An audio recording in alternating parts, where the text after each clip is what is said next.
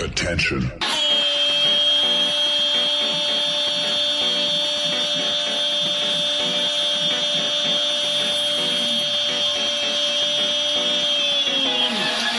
Attention. Sebastian Manske.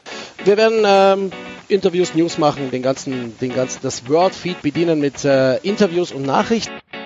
Hier ist Sportradio 360.de, der Sportradio Podcast.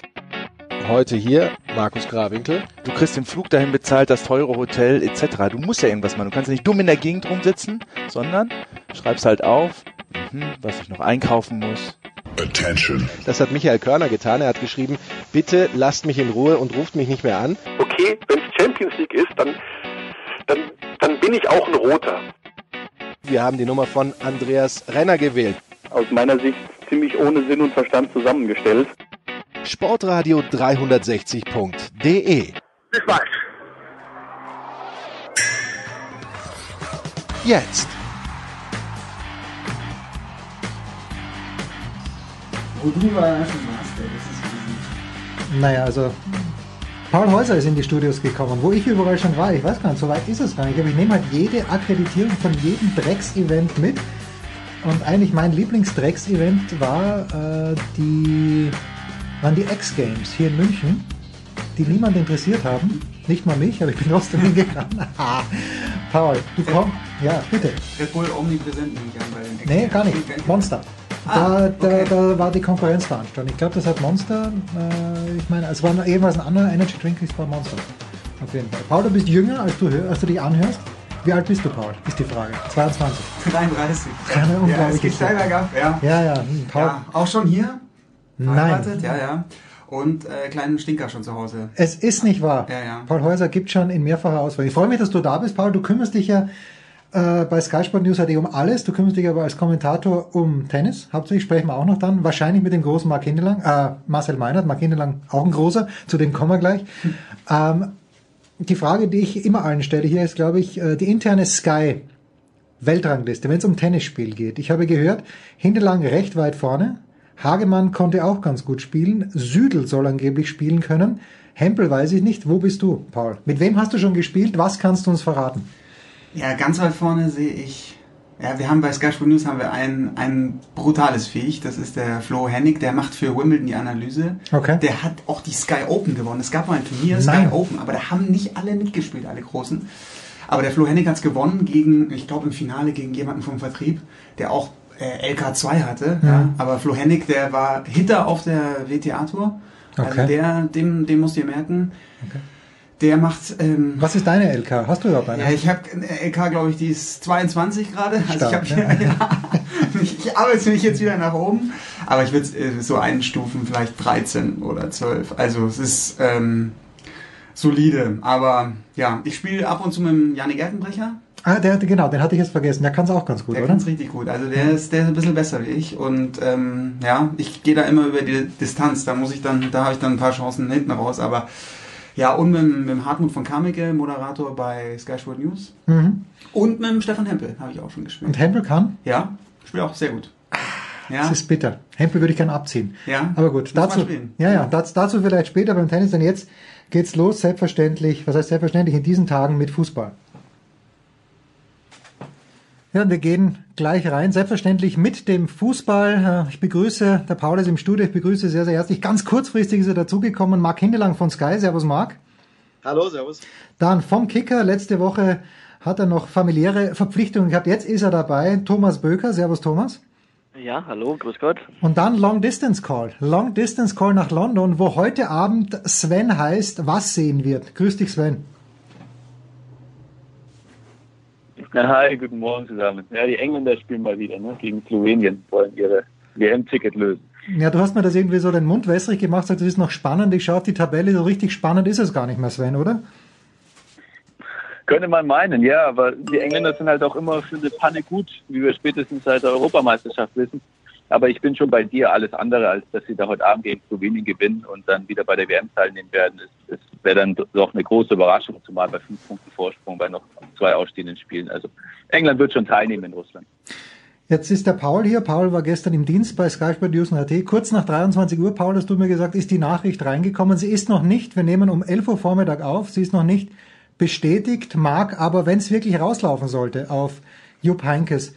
Ich habe meine Reservationen, du glaube ich weniger. Wie bewertest du das, wenn es wirklich Jupp Heinkes wird?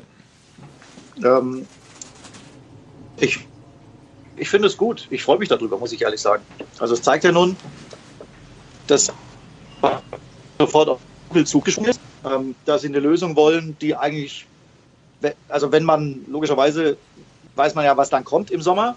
Ähm, geht es, glaube ich, nicht besser als mit Joe Heinkes.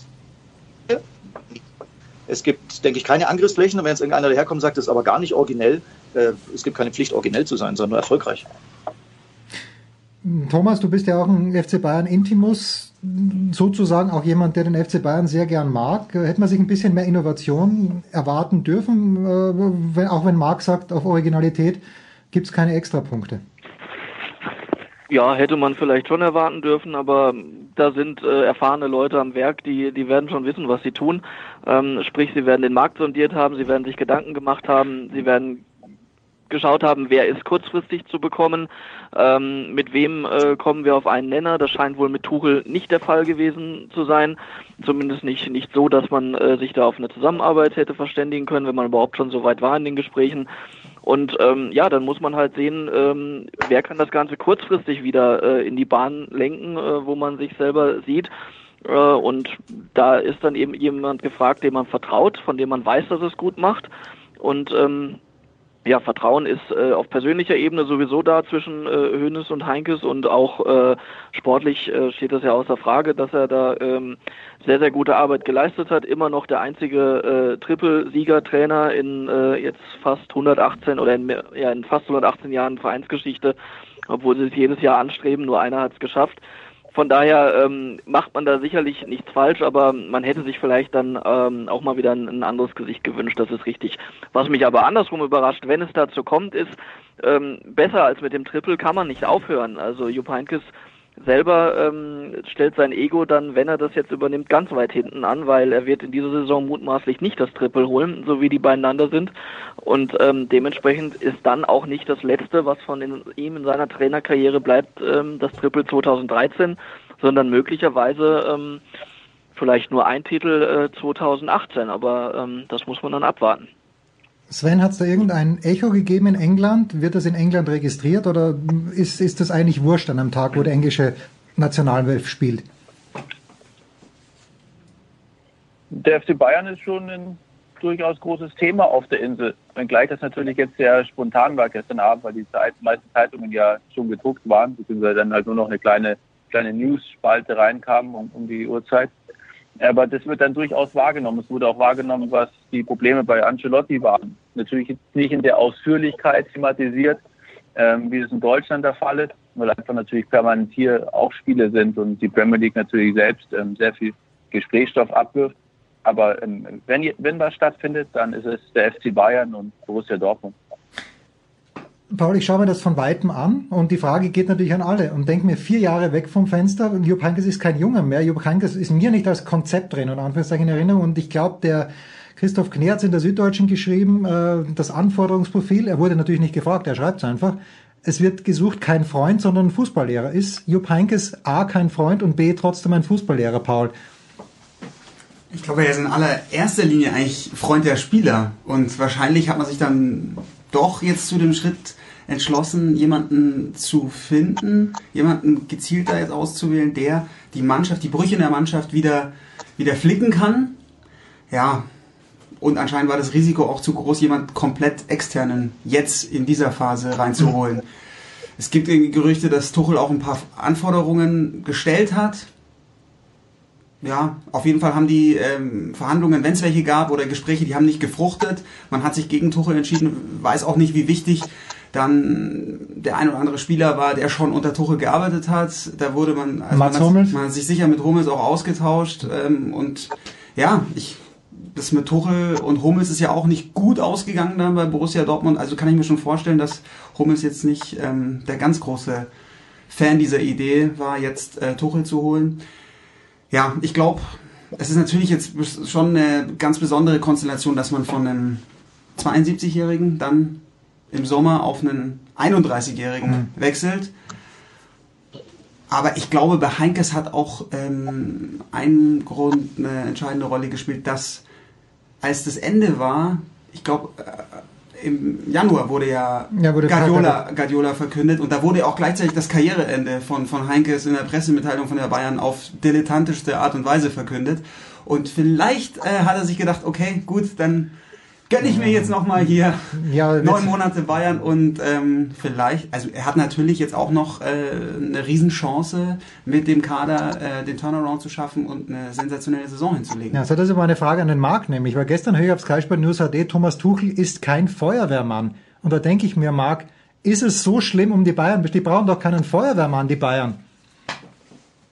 Ja, im Moment schon. Also ähm, es ist ja so, ähm, nach, man muss ja vielleicht nochmal eins zurückgehen. Nach, nach Guardiola hieß es, man braucht jetzt eher einen, der, der, der da Ruhe reinbringt, der moderiert. So, das hat Ancelotti wohl nicht so gemacht, wie man sich das vorgestellt haben. Und jetzt ist Jupp Heynckes eigentlich schon dieser Typus, ähm, der genau das tut und, und tun wird. Und äh, ja, es, ich denke schon, dass es Brände zu löschen gibt. Es gibt, äh, wie ich gesagt habe, ähm, einfach geht darum, den Verein, die Spielermannschaft alle wieder zusammenzubringen. Und ich finde schon, dass Heinkes das kann. Ja, und nochmal, wenn es heißt, ich, ich hätte mir jemand anders gewünscht, wer ist denn, wer ist denn verfügbar, bitte? Wer ist denn wirklich verfügbar, der, der jetzt dahin passt? Ja, jetzt kann man sagen, Tuchel, vielleicht ist es Tuchel ja auch noch nicht. Wir wissen nicht, ob Tuchel vielleicht im Sommer kommen wird. Weiß man ja nicht.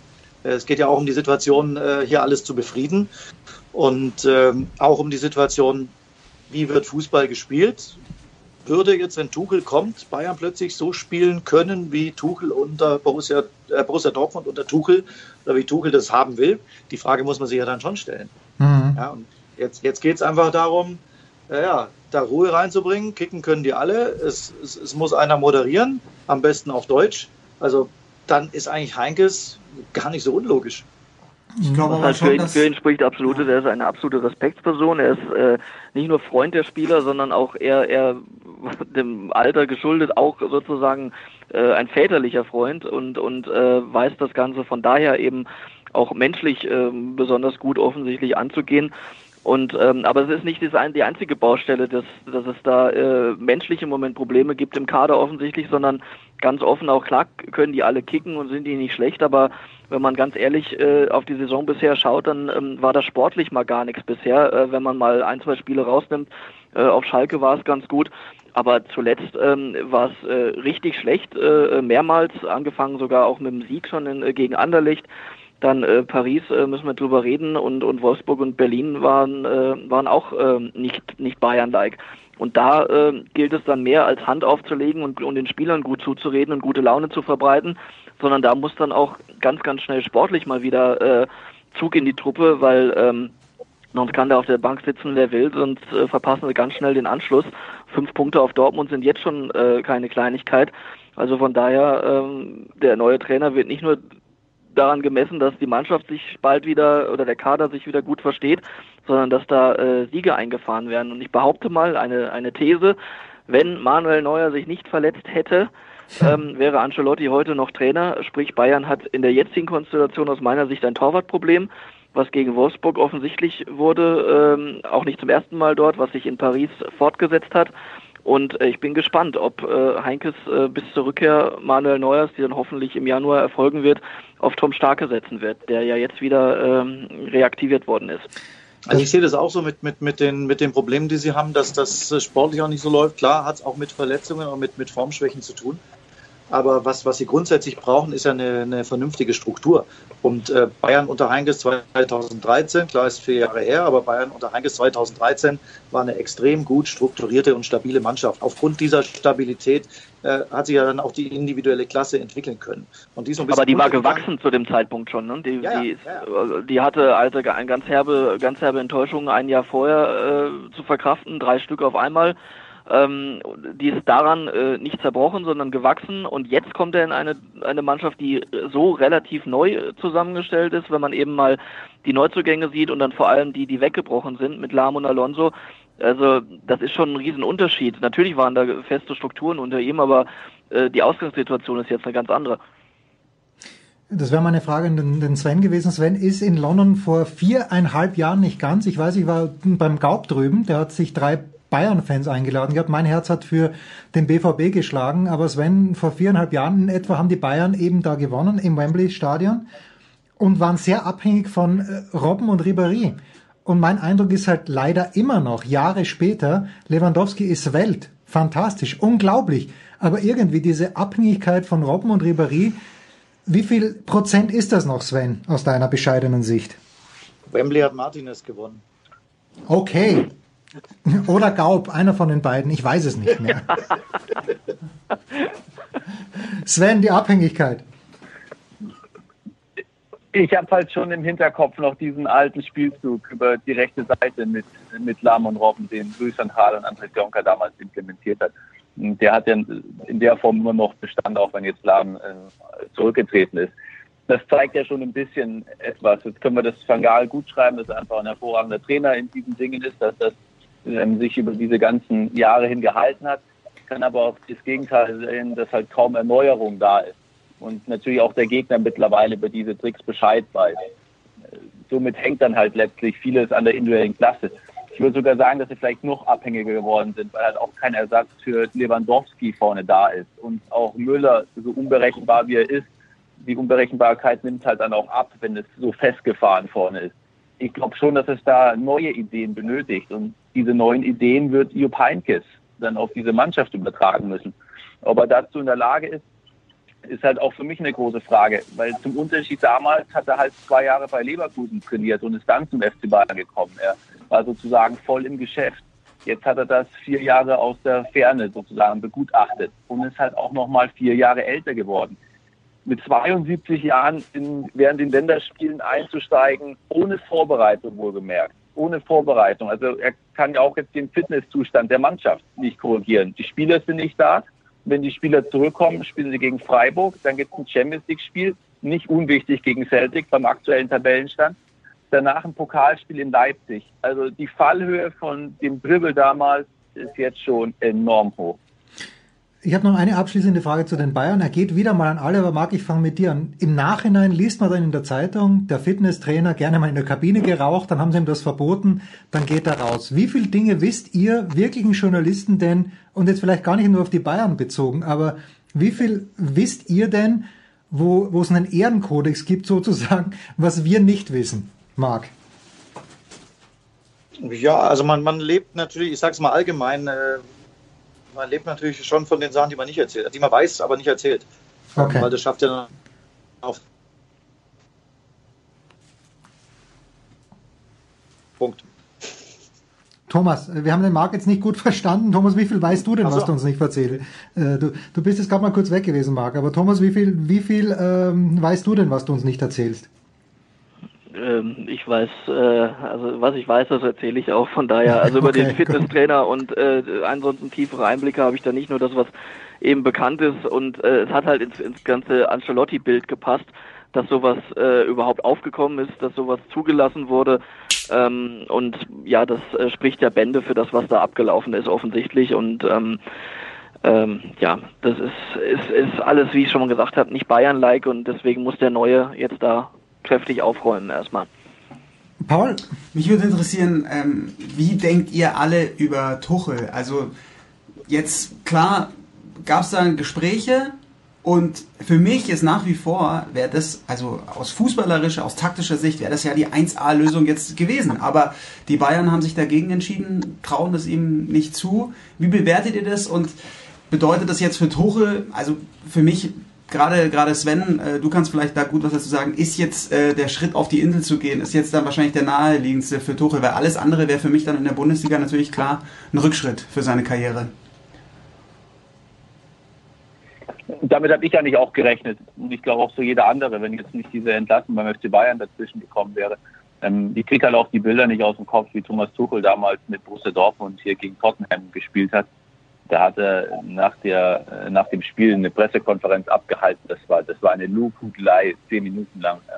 Wie, wie toll der englische Fußball ist und wie nett seine Mannschaft aufgenommen wird und wie ihn die Atmosphäre begeistert hat.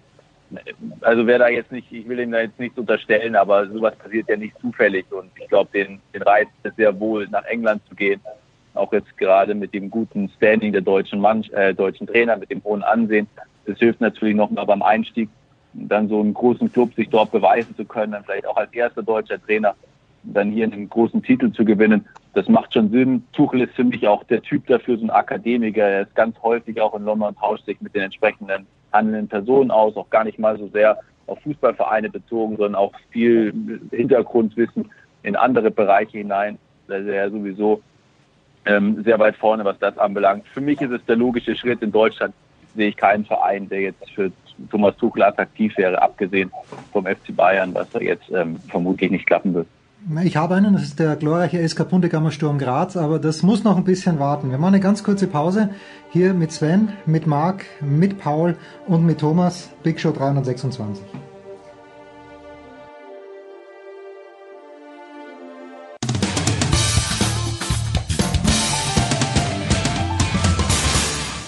Hallo Freund von Sportradio 360, hier ist Roberto, Servus.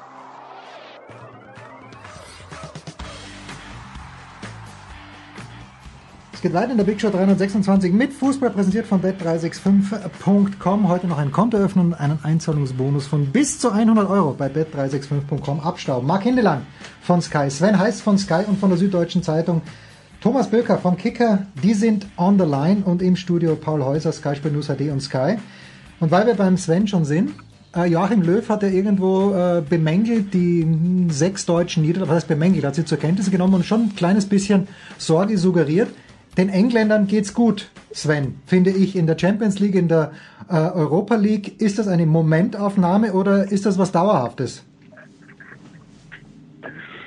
Ich hätte mal gern gewusst, was Joachim Löw gesagt hätte, wenn er das jetzt aus Sicht der englischen Mannschaften äh, irgendwie analysieren müsste.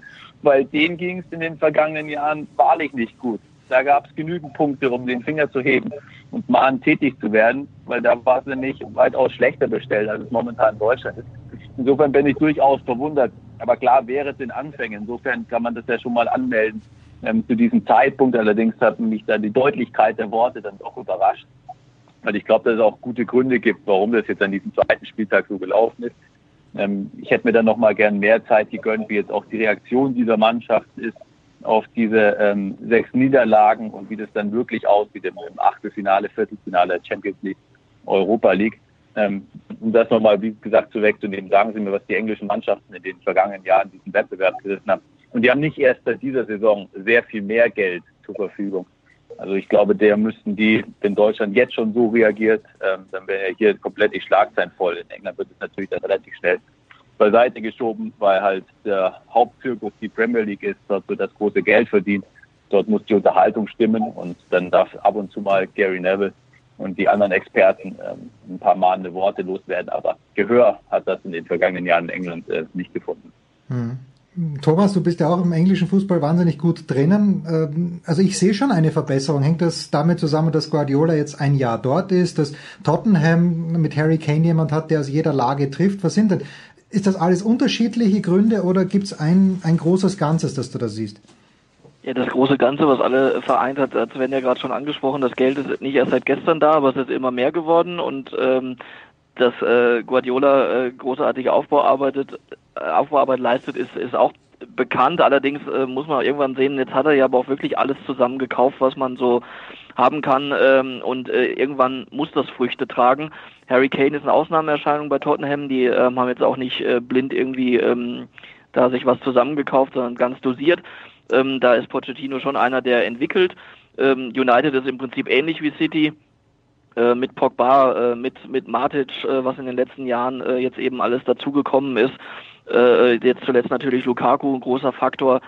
Ähm, also es ist alles nicht zufällig, ähm, dass die jetzt auch irgendwann mal ähm, international da Erfolge einfahren müssen, aber wir sind noch in der Gruppenphase, mal abwarten, wenn es dann wirklich gegen die gegen die Großen geht, wobei äh, Chelsea schon mit dem Sieg in, in Madrid bei Atletico, finde ich, ein Ausrufezeichen gesetzt hat, auch mit der Art und Weise, wie sie dort gewonnen haben.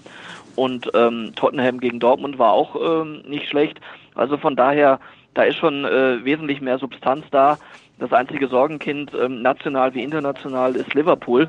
Und ähm, wenn der FC Bayern äh, jetzt eine Interimslösung präsentiert, sollte man vielleicht auch äh, nicht zu, sich zu sehr auf Herrn Nagelsmann festlegen für den Sommer, sondern vielleicht äh, ist dann ja auch nochmal Jürgen Klopp ein Thema.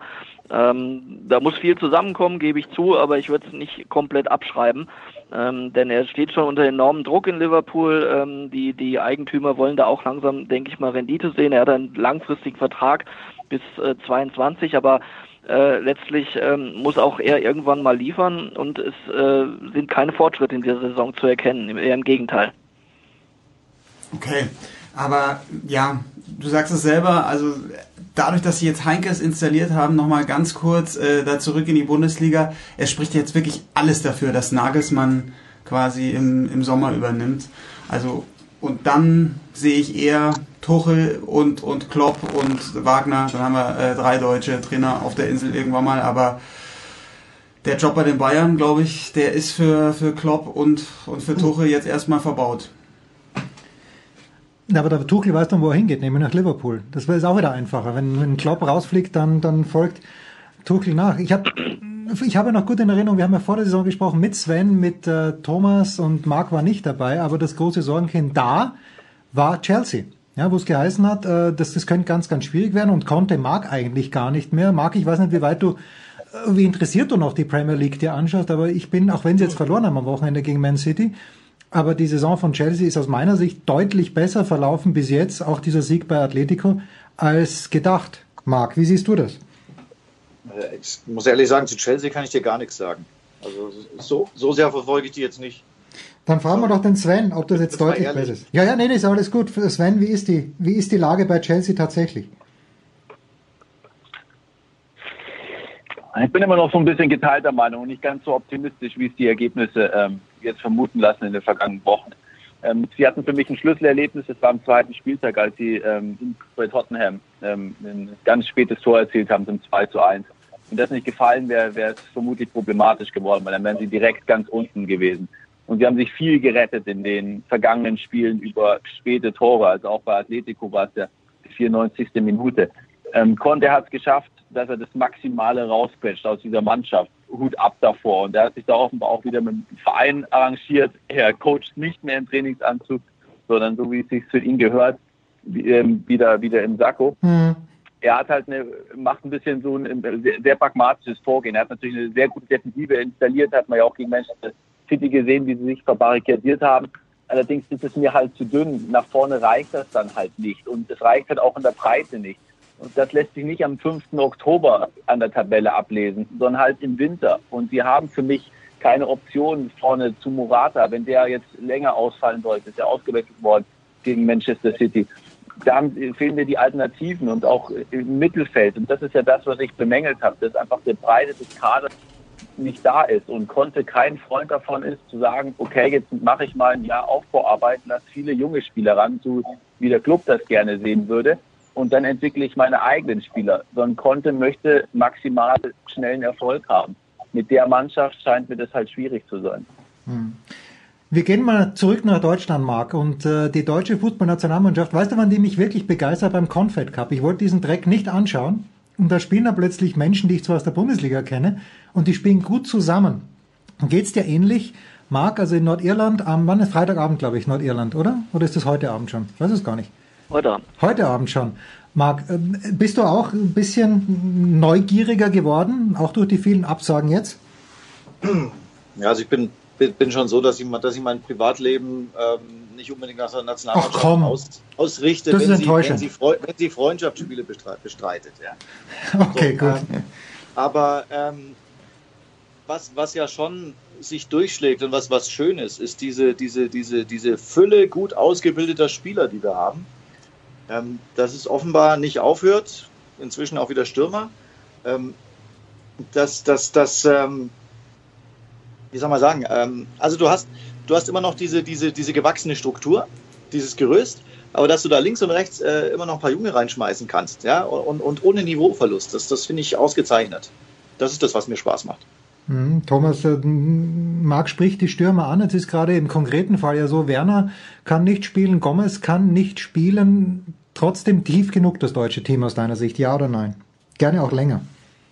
Bitte, bitte, ich habe die Frage nicht verstanden. Ja, ist das deutsche Team ohne diese Stürmer, die jetzt ausgefallen sind? Werner wäre ja da, Gomez Ja. ist da, jetzt ist Ja, äh, ja. Wagner dabei, trotzdem tief genug. Ja, es ist äh, schon überraschend. Ähm, eine Sturmbesetzung, wenn sie jetzt denn so kommt mit Sandro Wagner und Lars Stindl, ähm, hätte man vor einiger Zeit so wahrscheinlich nicht äh, prognostiziert. Aber es sind ja auch noch Alternativen da. Ähm, wenn man wenn man anders spielt, zum Beispiel dann mehr über die Flügel mit Sané, ähm, muss man halt abwarten, wie die sich schlagen. Also dass sie es im Confed Cup auch mit eher ähm, bis dahin mehr oder weniger, äh, wir sprechen auf hohem Niveau, namenlosen, äh, es auch ganz gut hinkriegen, das haben sie bewiesen. Und ähm, das spricht dafür, dass einiges nachrückt. Irgendwann muss es auch da ja einen Umbruch geben. Die, die 2014er Weltmeister werden auch nicht alle ewig spielen. Einige haben schon aufgehört. Aber ähm, man muss, muss jetzt auch mal sehen, auch Hummels und Boateng, die jetzt dann ja wahrscheinlich äh, spielen werden, ähm, waren zuletzt auch nicht äh, so gut drauf äh, bei Bayern. M, Manuel Neuer fehlt äh, nicht nur als Torwart, sondern auch als, als ähm, wichtigste Figur drumherum. Also es ist im Moment nicht so einfach, aber natürlich ist man sportlich in der Lage, das ähm, bequem anzugehen, weil man natürlich schon ähm, so gut wie qualifiziert ist und da jetzt nur noch den Deckel dann heute Abend drauf macht. Aber wenn jetzt nächste Woche die WM beginnen würde und wir wären, ähm, das wäre der Stand, den man zur Verfügung hätte, ähm, dann müsste man, wäre man wahrscheinlich kein Favorit auf den Titel. Ja, ich sehe keinen so- anderen. Nein, du musst ein Ausschlussverfahren. Wer sollte denn besser sein als Deutschland? Frankreich sehe ich vielleicht. Ja, das Frankreich. möcht, möchte Alexi vielleicht gar nicht hören, der alte Pessimist. Aber ansonsten, also ich sehe außer Frankreich keine Mannschaft gut und vielleicht, wenn Spanien einen Stern da hat. Ich möchte ganz kurz den Sven mal noch zurück zu, Jahre hinaus unschlagbar. ja, genau. Aber ich möchte den Sven was äh, fragen zu, zu Leroy Sané. Also, und dazu vorher was erzählen. Ich war mit meinem Sohn in New York bei den US Open und letzten Tag fahren wir rein in die Stadt, gehen in Nike Town rein, fahren in den fünften Stock rauf und dort ist die, die Fußballabteilung. Klein, aber fein. Und wer lacht mir dort entgegen? Als einziger Fußballer, als einziger Fußballer überhaupt, Leroy Sané. Ich konnte es gar nicht glauben. Wie macht sich der Sané im Moment, Sven, bei Man City? Ich glaube, er hat einen Zielvater, der besser nicht sein könnte mit Pep Guardiola. Bei Manchester City ist der Vorteil für Leroy Sané, dass er da nicht sofort abliefern muss. Dass er Spieler vor sich hat, die eventuell aktuell noch besser sind. Sprich, er kann sich komplett auf seine Entwicklung fokussieren, ist im Hintergrund, bekommt nicht die mediale Öffentlichkeit ab, dass er da bei jeder nicht so guten Leistung sich direkt in der Zeitung wiederfindet. Das halte ich für einen großen Vorteil, gerade bei so jungen Spielern. Aber er kommt halt auf der anderen Seite sehr wohl zum Einsatz und auch vom Beginn an, weil einfach enorm viele Spieler auf der Insel sind. Premier League, Champions League, dann noch der League Cup und Pep Guardiola natürlich diesen Spieler fördert und ihm ganz bewusst die Einsatzzeiten gibt, auch auf verschiedenen Positionen in der Offensive halte ich für gerade in, in der aktuellen ähm, ähm, Zeit, wo Leroy Sané steckt in seinem Alter, für eine, für eine ganz große Chance, eine Flexibilität sich anzueignen, bisschen dann vielleicht später auch mal so zu werden wie De Bruyne, nicht ganz so festgefahren zu sein in der Sache. Ähm, was gibt es für einen Fußballspieler Besseres, als einen Trainer zu haben, ähm, der einem noch Wissen vermitteln kann, der einen entwickelt? Ich habe ab und zu mal mit ihm gesprochen in Manchester. Er macht halt für mich einen sehr bodenständigen Ein, äh, Eindruck was ich hervorragend finde für diese junge Fußballgeneration, dass es da auch noch welche gibt, die das ein bisschen einschätzen können und da ein bisschen Demut an den Tag legen. Ich, ich hoffe, dass er sich das, das beibehält, diesen freundlichen Umgang nach außen, ähm, seine Fähigkeiten, die er hat mit der Schnelligkeit, damit verzückt er unter anderem auch die Premier League mit seinen Dribblings, schießt herrliche Tore. Ich glaube, das ist dann nur eine Frage der Zeit, dass er sich als absoluter Stammspieler etabliert bei Manchester City. Ich frage mich gerade, was hätte aus mir werden können, wenn Pep Guardiola mein Ziehvater gewesen wäre? Und gut, andererseits, wenn mein Vater auch Bundesliga-Fußballer gewesen wäre, so wie der von Leroy Sané und gar kein schlechter. Ja, wir freuen uns. Ich freue mich auf heute Abend. Ich schaue mir das tatsächlich an. Ich hätte es auch morgen Abend angeschaut, aber heute noch lieber. Dann muss ich nicht so lange warten. Äh, Wir wissen, wo das Venser wird. Marc, dein Wochenende wird sich worum drehen? Um den Tennissport oder worum, worum wird es im Wochenende von Marc Hindelang gehen? Äh, Kinostart von Blade Runner. Nein! Sehr, sehr gehypt, der Film. Sprich, sprich weiter. wird das Wetter so, dass man mal den Keller aufräumen muss. Weiß ich, lass es auf mich zukommen. Moment, Moment, ich muss, ich muss den, den Marc aber schon fragen. Ich habe die in der SZ die Kritik gelesen über Blade Runner. Ich habe den, den Film nicht in Erinnerung. Und da heißt es aber, wenn ich es richtig in Erinnerung habe, in dieser Kritik, der zweite wäre besser als der erste Teil. Wäre das für dich ein Präzedenzfall, dass der zweite Teil von irgendwas besser als der erste Teil ist oder fällt dir spontan was ein? Außer natürlich Asterix bei Cleopatra ist besser als Asterix der Gallier. Zweite Teil besser. Boah. Schwierig, gell? Also man, man weiß ja, es nicht. also es, es gibt, ich finde, es gibt genug zweite Teile, die nicht schlechter sind als, Teil 1. Okay. Meine So, Frage an dich. Nächste Woche müssen wir dann per SMS ausmachen, ob sich es lohnt, reinzugehen, ohne den ersten Teil gesehen zu haben oder präsent zu haben. Das ist, glaube ich, die wichtige Frage. Thomas, Also ich hörte, es, er, steht, er, steht, er steht auch für sich alleine. Es ist, Ah, cool. es ist kein reines Sequel, sondern ähm, ich habe ein Interview gehört, Ryan Gosling und Harrison Ford sagen beide, verraten zwar nichts über die Handlung, aber sagen, ähm, das ist äh, eine Geschichte, die, die, die, die könnte auch allein stehen.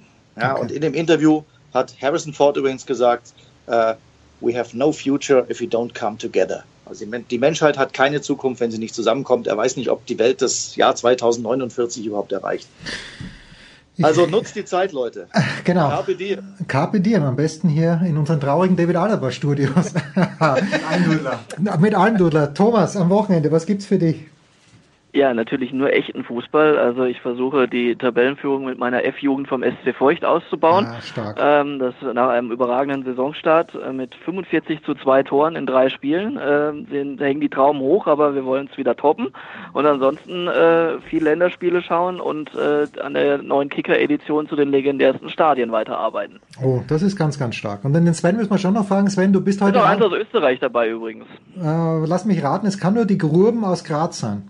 Der ist... Ja, die hohe Knapp. Warte. Knapp daneben, knapp daneben. Wir haben uns dann doch dem Ernst Happel gewidmet. Aber Ja, das äh, ist furchtbar, in sehr schöner furchtbares. Stadion. Aber furchtbares Stadion. Sorry, das ist grausam mit der, mit der, mit der Laufbahn da drinnen. Das ist furchtbar, das Happelstadion. Aber die, okay. die hohe Warte. Die hohe Warte Ja, ist die auch hohe gut. Warte, da mit, mit dem, mit dem, Mit dem der Hügel. direkt ja, genau, der Hügel. Das, auch die Südstadt ist auch ein Hügel dahin. Das ist so grausam, unsere österreichischen Stadien. Den Sven müssen wir noch fragen, wenn du heute nach Wembley gehst, äh, werden wir in der SZ drüber was lesen oder bist du privat unterwegs? Also so ist es zumindest angedacht. Müssen wir mal gucken, wie sich jetzt entwickelt durch die ähm, durch die Heinkes-Geschichte, ob es dabei immer noch bleibt, was auch das Spiel heute Abend hergibt. Ich glaube, wenn die Engländer das schaffen, dann darfst du in der Samstagsausgabe durchaus einen, Text dazu lesen, dass die Engländer mit dabei sind. Und dann haben wir natürlich noch ein Auge auf die anderen Mannschaften, was passiert mit den Schotten, was passiert mit den Iren, mit den Walisern. Sind ja so noch einige britische Teams da mit dabei, die eine ganz gute Chance haben, den nächsten Sommer in Russland verbringen zu dürfen. Schön. Dann war's das für den Fußball in der Big Show 326. Danke Marc Hindelang, danke Sven Heiß, danke Thomas Böker. Päuschen hier und dann geht's weiter in der Big Show 326. Dankeschön.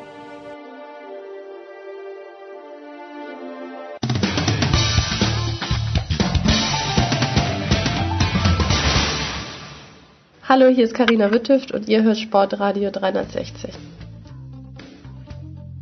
Das ist die Big Show 326, Sportradio 360.de und wir reden jetzt zum Motorsport. Zum einen mit Christian Nimmervoll, Formel 1.de. Servus Christian.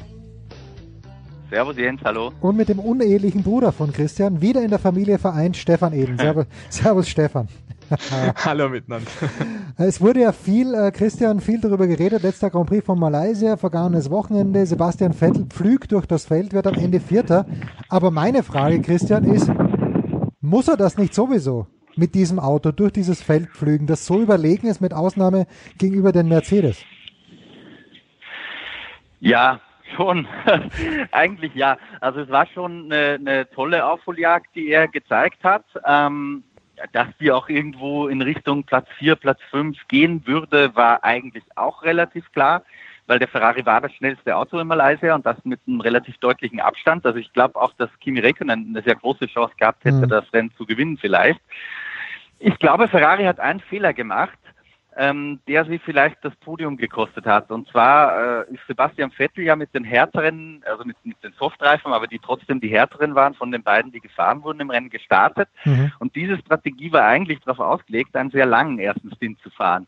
Und dadurch, dass er äh, auf Bottas auflief, der natürlich relativ wenig Lust gehabt hat, ihn einfach vorbeizulassen, Ja. ähm, ging das so ein bisschen in den Wind, weil Vettel war dann gezwungen, den Boxenstopp früher einzulegen ähm, und äh, hinten raus gingen ihm dann die weichen Reifen kaputt. Also war das jetzt ein Fehler? Weiß ich nicht, weil das, das hieße, er hätte einfach schneller am Bottas vorbei müssen. Sagt sich sehr leicht natürlich. Aber das war mit Sicherheit, dass das Ferrari ein bisschen gekostet hat noch. Ich habe immer, ich verstehe manchmal nicht, Stefan Ehlen, warum äh, Mercedes dann Strecken hat, so wie diese, äh, wo sie auch äh, nicht mitfahren können mit Red Bull plötzlich. Das habe ich nicht verstanden. Warum war das so? Ich habe mir tatsächlich mal einen ganzen Grand Prix angeschaut und wusste nicht, was ist eigentlich los da. Ja, das ist eine gute Frage. Die beschäftigt Mercedes auch bis heute noch. Das wissen die selber nicht so mhm. genau. Fest steht, fest steht, aber, die haben mit äh, unterschiedlichen Aerodynamikpaketen äh, experimentiert und dieses Experiment ging ein bisschen in die Hose.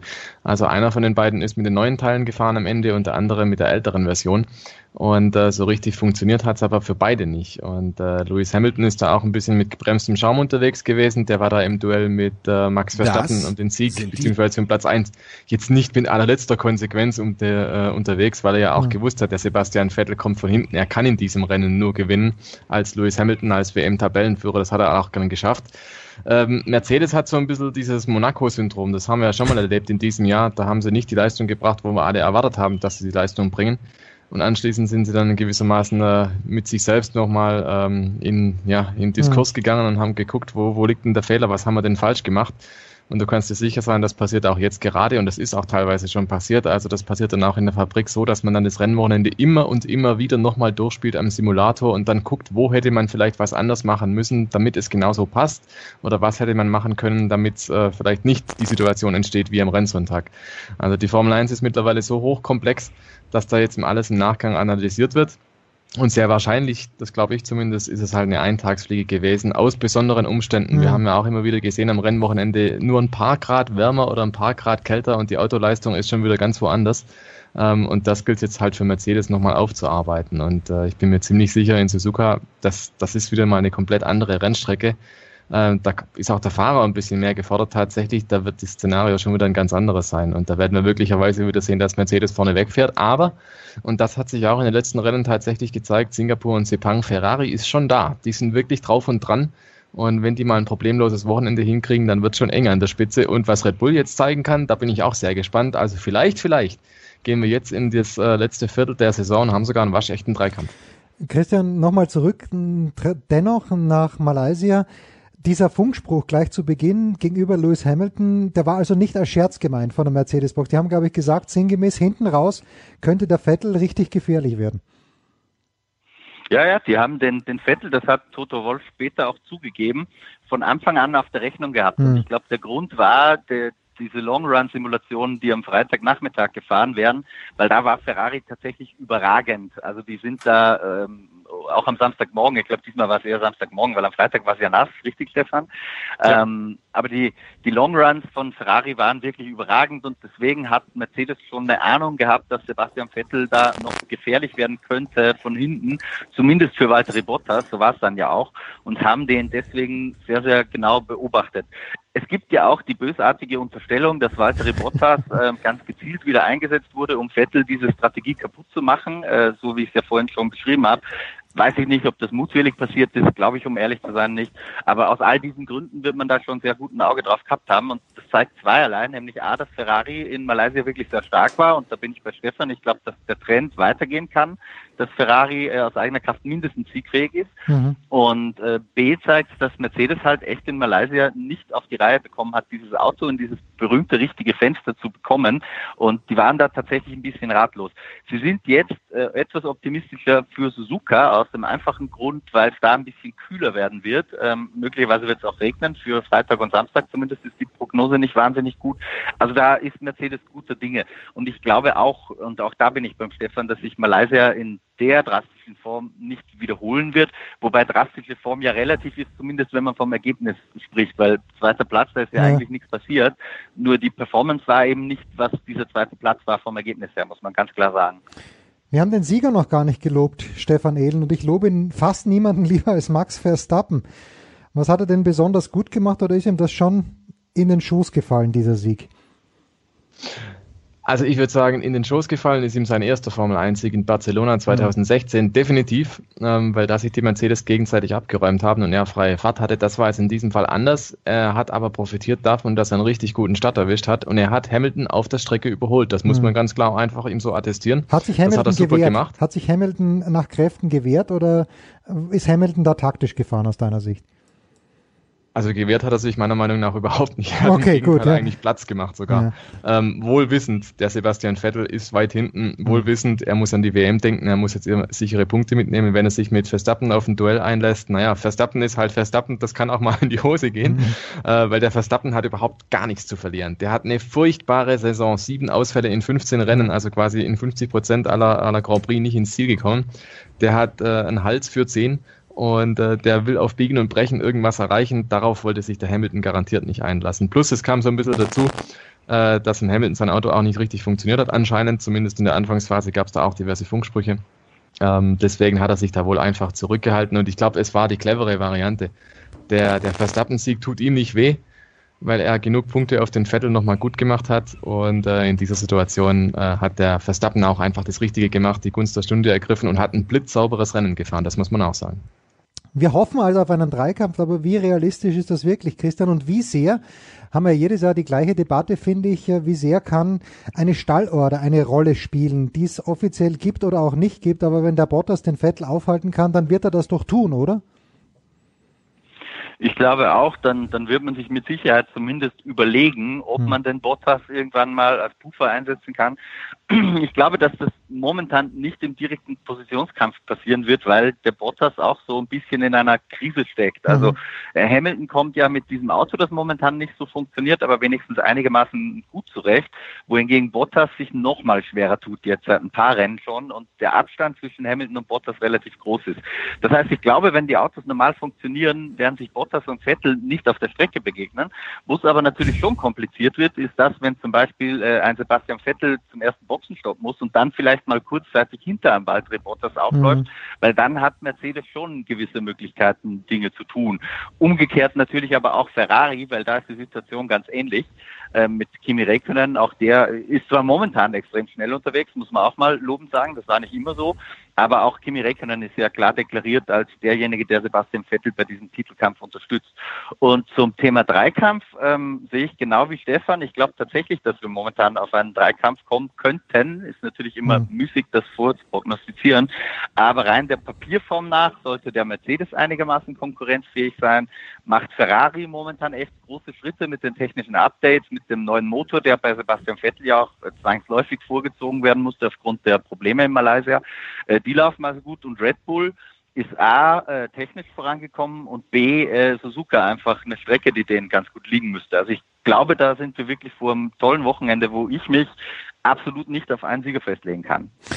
Wollmann, ist doch schön, wenn man sich mal nicht auf einen Sieger festlegen kann. Einer, der, wenn ich es richtig gelesen habe, dabei sein wird, aber nicht mehr aktiv ist, Nico Rosberg, der ja, wenn ich es auch richtig gelesen habe, Robert Kubica betreut als Manager. Stefan, gibt es denn im nächsten Jahr ein Cockpit für Robert Kubica und wenn ja, wo? Ja, das ist die große Frage. Passiert das Sensation-Comeback oder passiert es nicht? Ähm, Stand der Dinge ist momentan bei Renault ist ja mittlerweile zu. Nico Hülkenberg und Carlos Sainz sind dort ja gesetzt. Das wäre so die Primäradresse gewesen für Robert Kubica, auch aufgrund der Verbindungen, die er zum Team hat von früher noch. Jetzt ist die Sache so, dass Nico Rosberg als Manager so ein bisschen eingestiegen ist und da versucht zu vermitteln bei Williams. Ähm, auch bei Williams gibt es mehrere Interessenten. Auch dort gibt es einen Fahrer, der ist bereits gesetzt, nämlich Lance Stroll. Und jetzt geht es nur um die Frage, wen will Papa Stroll an der Seite von seinem Sohnemann fahren lassen nächstes Jahr, weil Echt? er ist im so, Prinzip so der groß, Finanzier des Wirklich, so groß ist der Einfluss schon. Wahnsinn. Ja, und da gibt's natürlich auch den Sponsor Martini, der da dann noch einen äh, Einfluss hat, der da was zu sagen hat, der sagen kann beispielsweise, naja, wir brauchen halt einen gestandenen Fahrer, wir Mhm. brauchen einen, der möglichst über 21 oder sogar über 25 Jahre ist, Ja. äh, weil wir natürlich Werbe treiben wollen, Werbung treiben wollen mit den Fahrern und äh, dafür entsprechend auch gesetzliche Vorschriften berücksichtigen müssen. Das alles spielt da ein bisschen mit rein und da muss man vielleicht sogar sagen, dass Robert Kubica jetzt nicht unbedingt die allererste Wahl ist, sondern vielleicht eher auch der Außenseiter, weil da gerade vielleicht der Sponsor dann sagt, hm, da habe ich jetzt möglicherweise Bedenken, wenn wir mit Robert Kubica Werbung machen sollen. Fahrerisch ist es eh noch ein Fragezeichen. Er hat beim Test in Ungarn bewiesen, er kann's, er kann das Mhm. Auto schnell bewegen, aber Tests und Rennwochenenden sind immer noch was anderes. Also kurzum, Man weiß nichts. Ich glaub's nicht so richtig. Ja, Robert Kubica. So, Nico Rosberg als Manager. Christian, ganz kurz noch, worauf wird es tatsächlich ankommen? Ist es der Fahrer an diesem Wochenende in Suzuka oder gibt es auch da, dort wieder lange Geraden? Äh, ich habe Suzuka immer so als aseptische Strecke wahrgenommen, aber ich, alle erzählen mir immer, dass Suzuka so eine tolle Strecke ist. Was erwartet uns denn am Wochenende? Also erstmal ist Suzuka absolut eine tolle Strecke. Ich Okay. würde sogar so weit gehen, dass das neben, neben Spa eine Spa. der großartigsten Strecken ist, Okay. die die Formel 1 hat. Diese, diese S-Kurven im ersten Sektor, dann die 8, die, die, wo der Tunnel durchfahren wird, die Haarnadel, dann sehr schnelle Passagen hinten raus und die legendäre 130R. Also das ist eine, eine richtig anspruchsvolle Strecke, die wir da haben. Ähm, Romain Grosjean hat es in, in der Vorschau Pressemitteilung des Haas-Teams, finde ich, ganz wunderbar äh, formuliert. Nämlich, er wurde gefragt in einem Interview, das die da abgedruckt haben, ist denn Suzuka einer der ultimativen Fahrerstrecken? Und Hm. da hat er geantwortet mit einem Ja. Und dann wurde er gefragt, ob du denn in Suzuka mit einem schlechten Auto, also sinngemäß auch was machen kannst. Und da hat er gesagt, nein. Also, Okay, gut. Ähm, es ist schon so, dass Suzuka extrem anspruchsvoll ist, aber es ist anders als in Monaco, wo du als sehr guter Fahrer mit einem sehr schlechten Auto auch noch ein bisschen was wettmachen kannst, ist das in Suzuka wesentlich schwieriger, weil wenn du eine schlechte Balance hast, wenig Grip hast, ähm, bist du in diesen S-Kurven, in diesen schnellen Kurven halt völlig aufgeschmissen und dann äh, wird dir auch das beste Talent nicht dabei helfen, ein schlechtes Auto nach vorne zu prügeln. Also das ist so ein bisschen Mischding. Das ist fahrerisch schon eine wirklich anspruchsvolle Nummer und ein bisschen was kann der Fahrer mit Sicherheit auch ausmachen, aber es ist nicht die ultimative Strecke wie eben Monte Carlo, wo man sagt, äh, der beste Fahrer wird sich hier durchsetzen. Also das ist ja auch in Monte Carlo nicht so. Ja. das, das wissen wir. bisschen, ja. aber, aber es ist in Suzuka noch weniger so. Na, also es, äh, ich habe hab halt zu manchen Strecken habe ich ein Bild, die Eau Rouge, okay, da habe ich ein Bild dazu und lustigerweise habe ich auch zu Mexiko Stadt ein Bild zu diesem Grand Prix, der gar noch nicht so oft stattgefunden hat, aber dieses Rondell oder wie auch immer man das nennt, diesen, äh, ja, ich weiß gar nicht, wie, wie man es eigentlich nennt, aber das, äh, das das ist vor meinem geistigen Auge und äh, das Motodrom hieß es, glaube ich, früher in Hockenheim, wo sie reingefahren sind. Da, da habe ich was vor mir. So, das war's auch schon mit dem Motorsport für heute. Stefan Heinrich ähm, hat sich entschuldigt, wird nächste Woche, oder entschuldigen lassen, wird nächste Woche wieder am Start sein. Stefan, gibt's denn noch irgendwas anderes, worauf die Motorsportfreunde an diesem Wochenende aufpassen sollten? Jawohl, also bei den Australiern, die Supercars fahren in Bathurst. Bathurst auch eine Wahnsinnsstrecke, also steht für was. mich auf einem Level wie Nordschleife, wie Macau, Mhm. vielleicht auch wie Monaco beispielsweise oder Suzuka. Das sind richtig klassische Rennstrecken und Bathurst, der legendäre Hügel in Australien. Dort gibt's dann also äh, ja die zweite Runde im Endurance Cup bei den australischen Supercars. Das kann man sich anschauen. Und zum anderen natürlich die Empfehlung, es geht weiter in der Round of 12 bei den NASCARs. Mhm. Und äh, meine Wenigkeit, ich darf wieder kommentieren am Sonntagabend. Schön. Und äh, geht mir also dann die volle Dröhnung aus Formel 1 am Vormittag und äh, Nesca am Abend. Mit wem bist du denn am Start? Ich glaube sogar mit dem Stefan Heinrich. Ah, stark. Und Pete äh, muss sich nach wie vor erholen von den zwei Wochen Oktoberfest. Wahrscheinlich, ja. Wahrscheinlich. Christian, was macht der Hausbau? Ist, glaube ich, die entscheidende Frage. Ja, Katastrophe. Also hier sind Verputzer, Elektriker, Menschen, die ich nicht kenne, die hier arbeiten. Aber es schreitet so langsam voran, ja. Okay, gut. Menschen, die man nicht kennt, genau die möchte man auf dem Bau haben und denen man auch nicht traut. Nein, das natürlich nicht. Das war der Motorsportteil, Sportradio 360 mit Christian Nimmervoll und mit Stefan Ehlen. Kurze Pause, dann geht's weiter.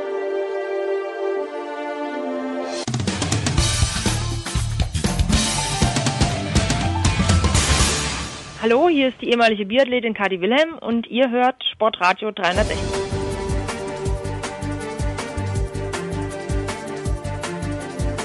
Es ist die Big Show 326, immer noch noch sieben Wochen und dann gibt's hier eine große Feierei mit Kuchen und allem, was dazugehört. Und äh, dann werde ich zumindest auch diesen Mann hoffentlich begrüßen dürfen. Günther Zapf nämlich von Sport 1 von der Zone. Servus Günther. Wenn du mit Kuchen lockst, komme ich selbstverständlich Ja, wobei immer und gerne. Ja, wobei, man, Servus. Man muss sagen, der zweite Kuchen, irgendwas war da anders verglichen zum 250er Kuchen. Da müssen wir noch draufkommen. Da, ich weiß nicht, ob es die Konsistenz der Himbeercreme war. Irgendwas hat er nicht so hinbekommen, der, der Bäcker. Die 300er Torte hat auch äh, gekostet Nicolas Martin, GFL TV und Radio. Servus, Nicolas. Rechne ich das richtig hoch, dass es dann zu Thanksgiving? Ja, ziemlich genau. Uh, da müssen wir ganz, ganz gut aufpassen. Also Nicola macht dich schon mal auf den Weg nach München und Christian Schimmel, der ist zu viel, den können wir leider nicht in den David Alaba Studios beherbergen. Ich freue mich trotzdem, der Draft.de, Servus Christian. Das ist traurig, aber schön, dass ich in dieser Runde zumindest dabei sein darf. Ja, wir wollen uns wieder zwei Spiele anschauen. Das erste Spiel, der Günther hatte, glaube ich, äh, wenn ich es richtig gesehen habe, das Sunday Night Game. Seattle gewinnt 46 zu 18 gegen Indianapolis. Seattle jetzt zu Gast bei den LA Rams. Die Rams, die sind, ich habe immer nur diesen Gurley laufen gesehen, als er deinen Cowboys übers Herz gelaufen ist. Günther, äh, ganz platte Frage. Ist Seattle so gut, Indianapolis so schlecht? Äh, Wie so oft in diesen Fällen, äh, die Mischung. Beides, ja. Es war, war ja nicht so deutlich, wie es am Ende äh, dasteht. stand relativ lange, sogar war Indianapolis vorne, war deutlich die bessere Mannschaft in der ersten Halbzeit, hat zu wenig Punkte gemacht, kam dann nochmal auf 18 zu 18 ran und ist dann vollkommen zusammengebrochen. Wobei man sagen muss, dass Seattle dann wirklich in allen Phasen, in allen Bereichen äh, quasi wieder an alte Stärken angeknüpft hat. Äh, Legion of Boom hat zugeschlagen, äh, die Defense allgemein hat zugeschlagen und die Offense konnte auch den Ball wieder bewegen, dank eines Houdini Wilson, der da wieder Dinger rausgeknallt hat und sich befreit aus irgendwelchen Drucksituationen, wie es eigentlich momentan fast nur er kann. Ich übergebe gleich an Nikola mit den Fachfragen, aber Christian, das heißt also, Wilson ist, und das war das Problem im letzten Jahr, wenn ich es richtig verstanden habe, Wilson ist hundertprozentig fit, nach allem, was man weiß. Nach allem, was man weiß und nach allem, was er zeigt, ist er hundertprozentig fit und wie Günther gerade richtig sagt, braucht er das im Moment auch. Und, ähm, denn er muss relativ viel laufen und öfter als ihm lieb ist, ja. Nikola, worauf muss man bei diesem Spiel achten? Ich bin jetzt ruhig und lausche euch drei Experten. Dann äh, müssen wir erstmal zum Thema kommen, Christian, dass die, die Rams ja so schon der Angstgegner der Seahawks waren, als sie die letzten Jahre, sagen wir mal, überschaubar gut waren. Äh, 7-9 Bullshit und wir, weiß, wir wissen noch alle, was Jeff Fischer so gesagt hat. Äh, vier der letzten sechs haben die Rams gewonnen. Und du hast es ja am Montag schon bei den Sofa-Quarterbacks gesagt, für dich die Rams in diesem Spiel äh, nicht nur knapper Favorit. Also so habe ich zumindest rausgehört. Ja, ich bin da noch ein bisschen uneinig, aber das, das Ding ist, wenn du mir halt sagst, welches Team ist im Moment macht die, die Basics richtig und sieht nach, einem, nach einer Mannschaft aus, die weiß, was sie vorhat und das auch zu großen Teilen umsetzen kann, dann sind es die Rams. Ähm, und wie gesagt, dieses Spiel gegen die Seahawks, die ja trotz aller Probleme in der, äh, in der Offense äh, immer noch meiner Meinung nach ein gutes Footballteam sind und man darf ja nicht vergessen, auch Green Bay im ersten Saisonspiel massive Probleme gemacht haben mit ihrer starken Defense. Also ähm, da wird man dann sehen, ob Goff und Gurley dann das umsetzen können, was in den letzten Wochen gegen die 49ers und gegen eine, Entschuldigung, überschätzte Cowboys-Defense ähm, gemacht haben. Das ist ein anderes Kaliber mit, mit Seattle. Also in den letzten Jahren waren das immer, immer Spiele, die sehr, sehr low-scoring waren, wenige Punkte. Ähm, ja, die Rams sind für mich schon der Favorit. Ähm, auf der anderen Seite könnt, hat Seattle äh, in der Partie wirklich eine Chance, ein Ausrufezeichen zu setzen, zu sagen, Leute, ihr habt jetzt mal zwei gute Spiele gemacht, das ist schön für euch, ihr habt die Colts geschlagen, herzlichen Glückwunsch dazu. Ähm, aber jetzt kommen wir und jetzt schlagen wir euch mit 14, 15 Punkten, damit ihr wisst, dass die Hierarchie wiederhergestellt ist. Ich glaube, dass das schon ein interessantes äh, äh, Spiel ist, was, was, die, was die Psychologie betrifft. Ähm, aber ich kann mir gut vorstellen, dass, dass, dass Los Angeles das gewinnt. Ähm, aber nochmal, sie haben bis jetzt noch gegen keine wirklich überzeugende Defense gespielt. Und dieser Test kommt. Und man hat schon gesehen, dass sie gegen Washington das eine oder andere Problem haben. Und ich glaube nicht, dass sie gegen die Seahawks mehr als 24 Punkte machen, maximal. Günther, was mir bei den Rams gefällt, ist diese Kombination im Coaching-Staff zwischen dem super jungen Headcoach, dem 31-jährigen Sean McVay und dem Veteran auf Defense Coordinator Wade Phillips, der glaube ich für sich jetzt auch endgültig eingesehen hat, dass er sich viel wohler auf Defense Coordinator als auf der Head Coaching Position äh, fühlt. Ähm, also auf der einen Seite der junge Wilde, der aber schon in der NFL gezeigt hat, der, der kann das und auf der anderen Seite halt diese Erfahrung und, und Wade Phillips Defenses brauchen wir nicht mehr vorzustellen. Wie siehst du diesen Coaching-Staff? Grandios geniale Geschichte. Ich meine, der beste Move, glaube ich, den man machen kann. Äh, Moment mal, ich brauche eine gute Defense. Da, da, da gibt es doch irgendwo einen, der immer nur äh, gute Defenses gebaut hat, der mit jeder Mannschaft im Übrigen in, im ersten Jahr in den Playoffs war. Also egal, ob, ob, ob in Denver, in Houston, in Dallas, äh, Wade Phillips war als, als Defense Coordinator immer gleich in den Playoffs. Grandios und witzig ja auch, dass, dass Wade Phillips jetzt im Alter tatsächlich, äh, bin ich bei dir, es wohl einsieht, dass das Head Coach nicht sein Ding ist, sondern er als Defense Coordinator aufgeht, hat auch seinen Humor gefunden. Äh, was hat er zu der Verpflichtung dann getwittert? Selbst äh, er kann das wohl offensichtlich oder man macht es für ihn. Die Rams sind das einzige Team, die einen äh, äh, Coordinator haben, der in in Medicare ist und einen Head Coach, der in Daycare ist. Also äh, der eine ist quasi schon im Seniorenheim und der andere im Kindergarten. Äh, hat also auch den Humor, den man braucht und was er sonst kann, muss man nicht, nicht viel dazu sagen. Deshalb 24 Punkte, sag ich mal, wenn es die nur werden für die Rams, die können reichen, denn die Defense, äh, da kommt Wilson äh, ins Schwitzen und da kann er nicht so, so zaubern, wie er das zum Beispiel heute am, am Montagmorgen, Sonntagnacht gemacht hat. Christian O-Line Seahawks gegen Front Seven Rams. Ähm, wie groß wären die Kopfschmerzen für Wilson? Hoffentlich bleibt es nur bei Kopfschmerzen. Ähm, ja, also das Problem ist, dass die Seahawks seit Jahren die Probleme in der Line haben und sie kriegen sie nicht gelöst. Natürlich haben sie jetzt insofern Pech, dass ihr letztjähriger äh, First Rounder äh, von Texas A&M, auf dessen Namen ich natürlich gerade nicht komme, verletzt ist. Ähm, schaue ich gleich nach und, und, und liefere es danach. Ähm, auf Tackles stehen Leute, die dort nicht stehen sollen. Bei Reese Odihambo haben wir das letztes Jahr ganz gut bei dem Playoff-Spiel in, in Atlanta gesehen. Und es geht übrigens um Jermaine Ifedi, ähm, der verletzt raus ist. Ähm, und dann haben sie auch noch äh, ihren, äh, ihren anderen Tackle verloren, George Faint. Ähm, A, sie sind nicht gesund. B, sie haben nicht die Qualität. Sie haben in der Line momentan einen richtig guten Spieler. Das ist Justin Britt in Center, den sie ursprünglich auch als Tackle gedraftet haben. Ähm, und ich glaube nicht, dass, dass, also, dass sie da viel holen werden. Du wirst, wenn du Seattles OC bist, wirst du eine Menge mit Rollouts arbeiten müssen, mit vielleicht sogar Screenpässen. Äh, vielleicht musst du an dem Tag eine richtige Spread-Offense äh, spielen, dass du äh, möglichst die Bälle so schnell wie so schnell wie es geht aus der Mitte rausbekommst. Läufe über außen, irgendwie sowas.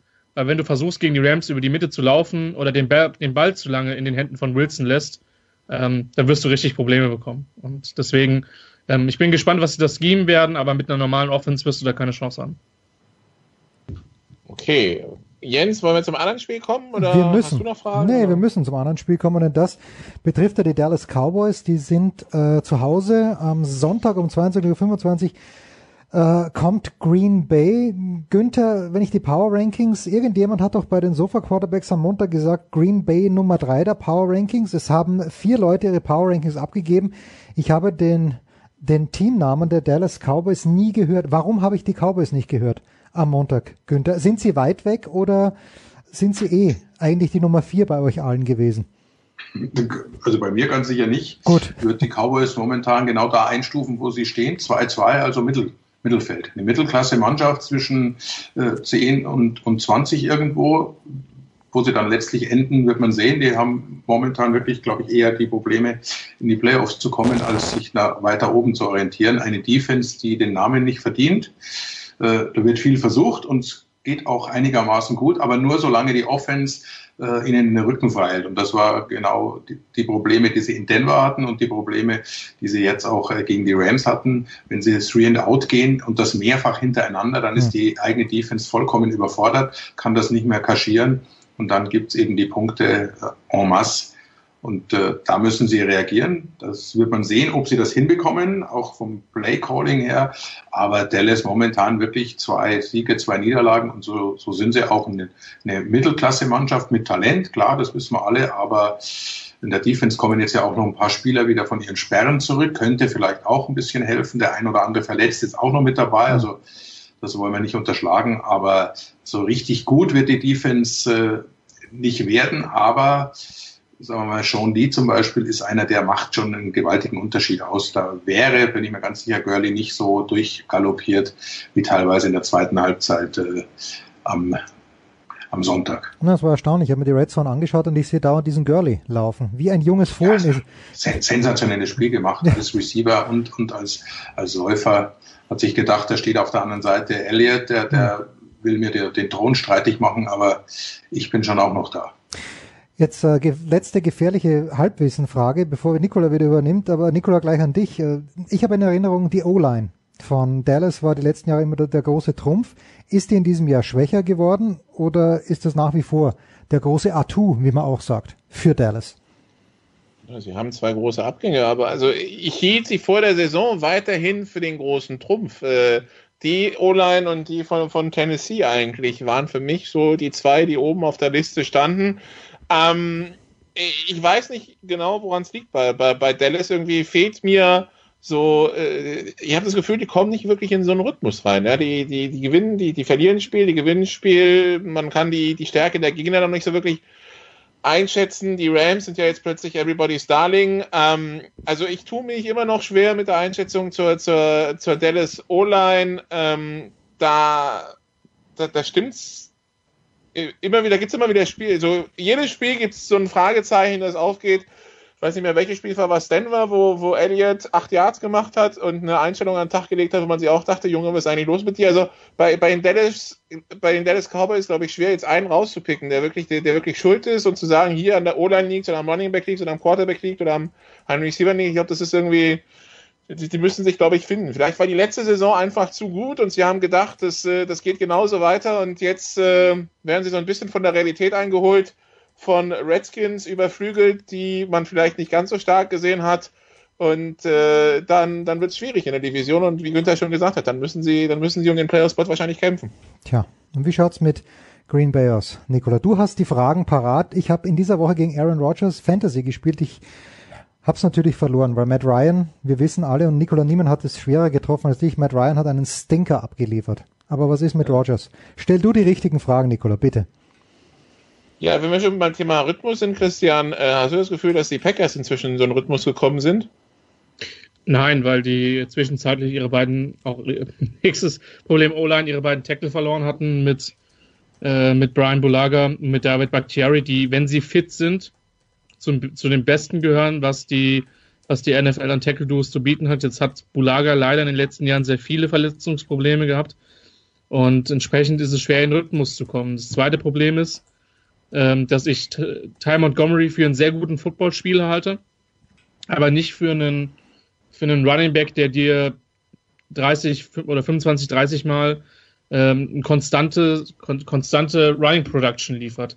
Ähm, der macht mit Sicherheit sehr viel richtig, der ist aber als reiner Läufer nicht so gut. Er hat es am College auch nie gespielt bei Stanford und das merkt man halt auch. Bei den Receivern ist es so, Jordy Nelson war zwischenzeitlich verletzt, jetzt ist er wieder gesund, das ist gut. Die Receiving-Einheit gehört für mich zu den besten, was die Liga zu bieten hat, aber wenn du ständig in deiner Offense etwas veränderst, sei es auf Running Back, sei es, weil du die Offensive Line verändern musst, dann kommst du nicht wirklich rein. Dann hast du zwar immer noch Aaron Rodgers, der zu, zum Glück aus Packers Sicht immer noch so stark ist, wie er ist und eine Menge guter Receiver, aber du hast dann das Problem, dass du halt mitunter sehr eindimensional wirst, dass die Teams darauf einstellen können und entsprechend schwierig ähm, wird es dann. Das hat man zum Beispiel beim, beim ersten Saisonspiel gegen Seattle ganz deutlich gesehen und die sind auch noch nicht wirklich da, wo sie hin wollen.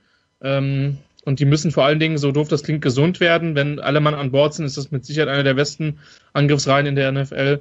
Ähm, aber wenn auch nur eine Kleinigkeit schief geht, dann merkt man, dass es halt dann auch schnell eine Regression hin zu einer mittelmäßigen Offense gibt. Green Bay war im Allgemeinen nie so ein wirklich, nee, Dallas war im Allgemeinen nie so ein gutes Pflaster für Green Bay, so rum. Günther, äh, wie siehst du die Partie für diese Woche? Wer ist für dich der Favorit? Favorit momentan ist Green Bay. Wir erinnern uns, glaube ich, oder also ich zumindest ans letzte Jahr, als Dallas nach Green Bay gefahren ist. Keiner hat irgendwie den auch nur Chancen eingeräumt, inklusive meiner Person. Haben sie da gewonnen, haben in Pittsburgh gewonnen. Es ist vorhin auch schon gefallen. Vielleicht war das tatsächlich das letzte Jahr zu gut, dass sie das noch nicht richtig ernst nehmen.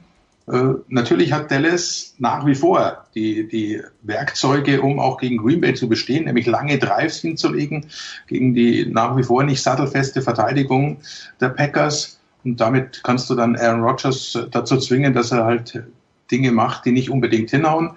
Dann erinnern wir uns natürlich auch an das Playoff-Spiel aus der vergangenen Saison zwischen den beiden Mannschaften, als es auch hin und her ging und am Ende äh, knappes Ding für die Packers, weil sie eben Aaron Rodgers haben, der am Schluss noch einen Cook an der Seitenlinie findet. Äh, Favorit für mich Green Bay, aber ich äh, gebe die Hoffnung nicht auf, dass, dass sie ihre Offense, also die Cowboys ihre Offense wieder so weit in den Griff kriegen, dass sie tatsächlich lang den Ball halten und über den Weg und einen äh, sehr soliden Kicker natürlich auch dann lange mithalten können und vielleicht ist dann der Zeitpunkt gekommen, dass das Glück mal ein bisschen auf die andere Seite schwenkt.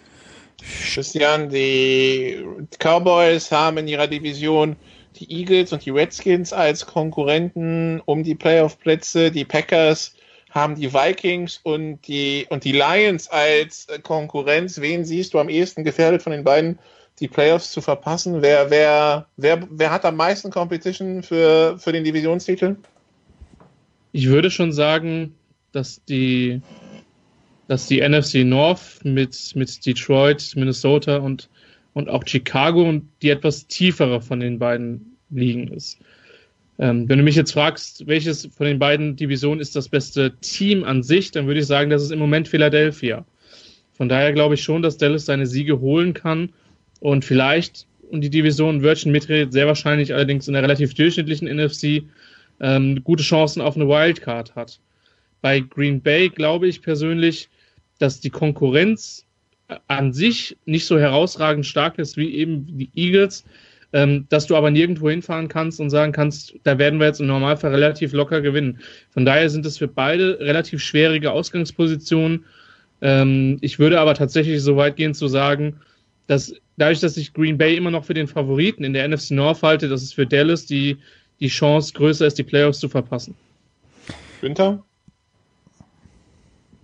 Auf jeden Fall. Also ich äh, sehe bei Green Bay auch wenig Schwierigkeiten. Detroit äh, wird sich durchhalten oder Minnesota mit all den Verletzungen.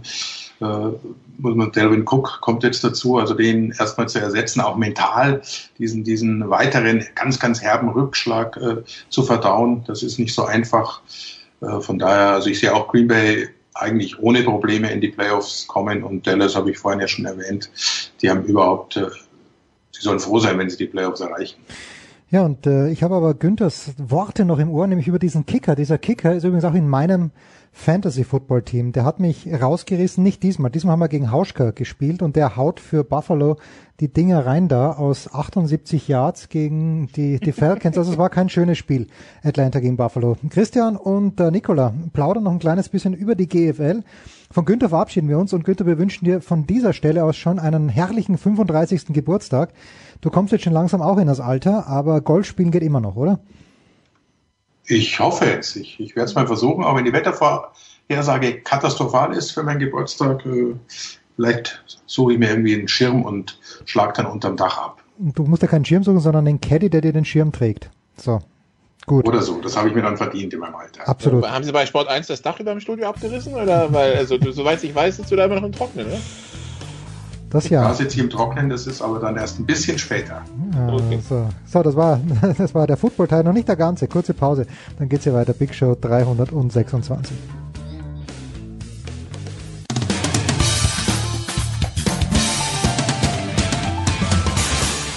Mein Name ist Björn Werner und ihr hört Sportradio 360.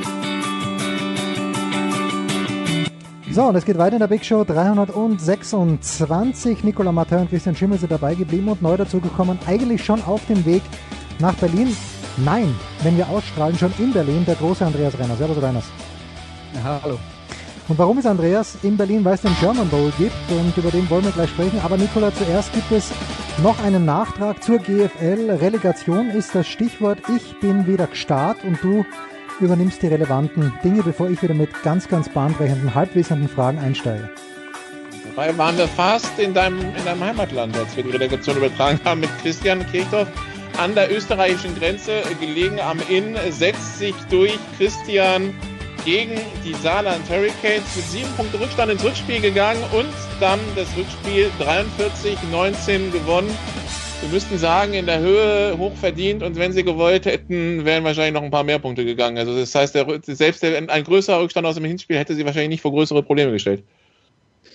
Nee, wobei man natürlich schon sagen muss, dass die Tatsache, dass sie nur sieben hinten waren, denen schon echt geholfen hat, weil sie trotz eines frühen ersten Touchdowns der, der Hurricanes nie mehr als zwei Scores weg waren. Und ähm, das war eine sehr überzeugende Vorstellung von den Kirchdorf Wildcats, die ich jetzt das erste Mal live gesehen hatte. Ähm, wie gesagt, Kirchdorf liegt jetzt auch nicht zwingend in der Nähe von Montabaur. Das werden dann einige Teams, besonders die Frankfurter, dann auch noch erfahren dürfen im nächsten Jahr. Oh, Wobei, das wissen die schon. Die, die, die kennen sich die, ja. Der ist genau. vor zwei Jahren aus der zweiten Liga aufgestiegen. Lass, lass mich mal so sagen, ich kenne jemanden aus dem Frankfurter äh, äh, Coaching-Staff, der gesagt hat, wenn ich nochmal nach Kirchdorf muss, vorher beende ich meine Karriere. Okay, dann, dann, dann, dann weißt du jetzt schon, wer im nächsten Jahr nicht mehr im Staff der Frankfurter zur Verfügung steht. Äh, ich glaube, das, denkt, das, das würde sich sehr traurig machen, Christian. okay, dann habe ich eine starke Vermutung, wer das ist. ähm, ähm, also ich muss wirklich sagen, äh, ich bin ja ein, ein Football-Fan und, und wegen mir auch gerne Journalist, der auf gute Fundamentals steht. Also sprich, kann dein Team tackeln? Kann dein, oder hat man den Eindruck, dass dein, deine Defense ungefähr weiß, was die gegnerische Offense macht? Ähm, und macht, führt deine Offense saubere Spielzüge aus. Und ähm, das ist da, was, was mir die Kirchdorfer wirklich gezeigt haben ähm, in diesem Spiel. Und die haben, die waren zwischenzeitlich, nachdem sie in der ersten Serie gepantet haben, haben sie, glaube ich, fünf Touchdowns in Serie gemacht und ähm, Saarland hatte keine Antworten. So hart muss man das sagen. Und Saarland hatte halt auch leider kein Passspiel. Deswegen, als sie dann mal zwei oder drei Scores hinten waren, war das Spiel, ich will nicht sagen vorentschieden, aber es war dann schon kompliziert, dann zurückzukommen. Und ähm, du hast es in der, in der, in der German Bowl Preview so schön gesagt, Nicola. Ähm, es ist ein absolut unnötiger Abstieg für die Hurricanes, das sehe ich genauso. Ähm, aber letztlich hat sich das Bessere von den beiden Teams dort in Kirchdorf durchgesetzt. Von daher kann man nur Glückwunsch an die Wildcats und den gesamten Staff sagen. Und ähm, ja, war eine tolle Partie, hat Spaß gemacht, war sehr gutes Wetter übrigens auch in Kirchdorf. Landschaftlich durchaus anspruchsvoll, aber ähm, sportlich gesehen hochverdienter Aufstieg. Andreas äh, Saarland abgestiegen, nachdem sie letztes Jahr noch als Dritter in die Playoffs gegangen sind. Wir hatten gesagt, es gibt kein gnadenlos schlechtes Team in diesem Jahr in der GFL. Es gibt auch keinen krassen Aus Aufsteiger, Aufstiegskandidaten in der GFL 2. Und trotzdem, äh, ja, muss man am Ende sagen, der Aufstieg der Kirchdorfer war über beide Spiele gesehen wahrscheinlich verdient gegen die Saarland Hurricanes. Und die Saarland Hurricanes, die müssen sich jetzt echt fragen, wie das passieren konnte, oder? ich glaube, das zeigt auch dem Rest der Liga, wie dünn das Eis ist, auf dem sie stehen. Alle. Und ähm, äh, ich hätte nicht gedacht, dass das den Saarland Hurricanes passieren könnte, weil ich dachte, das deutsche Fundament in diesem Team ist so gut. Die haben ja vor ein paar Jahren die deutsche Jugendmeisterschaft gewonnen. Die haben relativ viele äh, Spieler selber produziert, die dann auch in der GFL gespielt haben. Ich hätte gedacht, dass die Basis so gut ist, dass die nicht letzter werden. Aber was man dann halt in der GFL Süd auch in diesem Jahr gemerkt hat, ist, ähm, wir haben halt über die äh, letzten Jahre immer ein, zwei Mannschaften dabei gehabt, die äh, wirklich desaströs schlecht waren. Das waren mal die Franken Knights, das waren letztes Jahr die Rhein-Neckar Bandits. Und ähm, die Mannschaft ist, so eine Mannschaft ist dann halt weggefallen. Und äh, da reicht es dann halt nicht mehr, wenn man ein schlechtes Jahr erwischt, Verletzungspech hat auf wichtigen Positionen, was die Saarland Hurricanes sicher hatten. Aber da muss ich dann natürlich auch sagen, wenn jetzt alle nur darüber reden, dass es daran lag, dass Alex Haupert, der äh, deutsche Quarterback, sich verletzt hat, das habe ich auch an der Stelle schon mehrfach gesagt. Ich tue es trotzdem nochmal. Auch Alex Haupert hat die Probleme nicht gelöst. Ich glaube sogar, dass der Umgang mit Alex Haupert eins der Probleme ist, das sie hatten, weil der nämlich jetzt vier Jahre in der GFL spielt und aus meiner Sicht immer noch ein talentierter junger Spieler ist, der seit seiner ersten Saison, ich will nicht sagen kein Deut, aber nicht spürbar besser geworden ist. Das ist schon ein großer Teil äh, des Problems auch in Saarbrücken gewesen. Und äh, ja, dann äh, kam das eine zum anderen und man hat irgendwie äh, den, den Eindruck gehabt, da, der, da war dann ein Negativstrudel. Das haben sie dann versucht aufzuhalten, indem sie äh, Tom Smythe, ihren langjährigen Head Coach, ähm, äh, entlassen haben oder wie auch immer äh, das dann da genau abgelaufen ist. Aber das hat nichts genutzt und äh, Amerikaner auf Quarterback hat nichts genutzt. Also das war das war Verfahren und wie gesagt, äh, allen anderen sollte das eine Warnung sein, wie, wie schnell das in die andere Richtung losgehen kann, nachdem man im Vorjahr noch in Playoffs war. Und um die Kurve zurück zum German Bowl zu kriegen in Richtung Berlin, das Team, das früher im Jahr im Sportpark gespielt hat, die Adler, die jetzt im Poststadion spielen, hatten die Relegation gegen die Potsdam Royals, Andreas, und in der Summe über beide Spiele setzen sich die Royals 97-19 durch. Und letztes Jahr die, die Rhein-Neckar-Bandits als, als Team, das auseinanderfiel gegen einen klaren Aufstiegskandidaten aus Ingolstadt. Das waren 100 zu 6 und das fand ich schon übel. Aber ich meine, die Adler wirkten nicht so komplett gerupft wie die Mannheimer letztes Jahr und trotzdem kommen sie so total unter die Räder. Ich weiß nicht, ob das täuscht, aber wenn ich Spiele der Adler sehe und ich habe wenig Spiele der Adler, um nicht zu sagen, ich glaube gar keins in dieser Saison komplett gesehen. Aber wenn ich Spiele der Adler sehe, wenn ich die Highlights für GFL TV kommentiere, dann habe ich den Eindruck, dass diese Mannschaft schlicht und einfach im Schnitt athletisch schlechter ist als das, was in der GFL Nord sonst auf dem Platz steht. Also ich glaube, die haben aufgrund von athletischen Nachteilen auf ganz vielen Positionen schon von Beginn weg keine Chance gehabt. Woran das jetzt im Detail liegt, kann ich euch nicht sagen. Ähm, ich weiß, dass die Adler über Jahre eben auch so ein richtig gutes deutsches Fundament hatten. Viele äh, Spieler aus der eigenen Jugend. Ähm, ich glaube, da sind in den letzten Jahren aufgrund der Probleme im Verein ganz viele vergrätzt worden und haben äh, dann auch die, äh, den Verein gewechselt oder vielleicht sogar mit dem Football ganz aufgehört. Und ich glaube, äh, dass, dass es jetzt eigentlich die Konsequenz war aus den letzten beiden Jahren in Berlin, die auch schon sehr schlecht waren, wo sie auch schon ähm, immer mit unten drin hingen. Aber aus meiner Sicht ist das schlicht und einfach äh, schlicht und einfach ein Team, das äh, also um um jetzt mal ein bisschen äh, äh, plastisch zu sagen, die bräuchten zwei Off-Seasons im im äh, Kraftraum und dann können wir noch mal reden. Jens, bitte sehr. Ja, mir geht es jetzt in erster Linie darum, die Eckdaten zu erfahren. Wir wissen, dass Eurosport wieder übertragen wird, Andreas. Am Samstag um 18 Uhr geht's, glaube ich, los. Und ich bin ja da sehr einfach gestrickt. Auf wen muss man denn, also auf die Quarterbacks nehme ich an, äh, spielen natürlich die Schwäbisch Unicorns gegen die New York Alliance Braunschweig. Natürlich, weil es das vierte Mal in Folge ist. Aber wer sind denn so die Main Players, auf die Leute, die die GFL nicht zwingend jede Woche verfolgt haben, Acht geben sollten? Wie viel Zeit hast du denn? Naja, nicht so viel. Also beschränk dich bitte auf zwei pro Team. Und wenn, wenn ja, möglich nicht nur auf Quarterback und Running Back. Das Problem ist, schaust du dir den Angriff der New Yorker Lions an, dann hast du mit Casey Terrio, dem Quarterback, der äh, jetzt das fünfte Mal hintereinander im German Bowl steht und die ersten vier allesamt gewonnen hat. Du hast, ähm, du hast, sage ich, den besten Quarterback, der jemals in Europa gespielt, also in, in Deutschland gespielt mhm. hat in der, äh, in der German Football League. Ähm, das ist mit Sicherheit äh, der, der größte verbindende Faktor der Siege in den letzten Jahren. Aber die Braunschweiger haben auch aus meiner Sicht, wenn du die Top 4 Receiver nimmst, ähm, die beste Receiver-Crew der German Football League. Sie haben einen Top Running Back und sie haben eine Offensive Line. Deswegen müsste man die Frage eigentlich andersrum stellen. Wo sind die eigentlich nicht so gut? und die Antwort wäre, fällt mir nichts ein. Und äh, also das ist, äh, das, das ist Punkt Nummer eins, wenn wir dann über die Offense der Braunschweiger reden. Die sind halt wirklich extrem ausgeglichen besetzt, spielen lange zusammen, haben den gleichen Coach die ganze Zeit. Ähm, also das ist wirklich eine eingespielte Truppe und die zu schlagen wäre eine sensationelle Leistung für die Schwäbisch Hall Unicorns. Und wenn wir auf Schwäbisch Hall schauen, auch eine sehr gute Offense mit dem besten europäischen Quarterback, nämlich mit, äh, Marco Ehrenfried.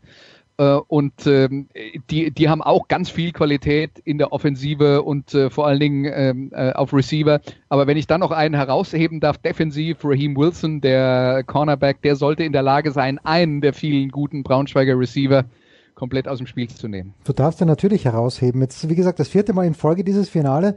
Nikola, war es denn überhaupt in irgendeiner Art und Weise knapp? In der Endphase der Saison, dass wir dieses Finale nicht hatten? Gab es überhaupt eine Mannschaft, die reelle Chancen gehabt hätte, entweder Braunschweig oder Schwäbisch Hall dieses Finale zu verhindern?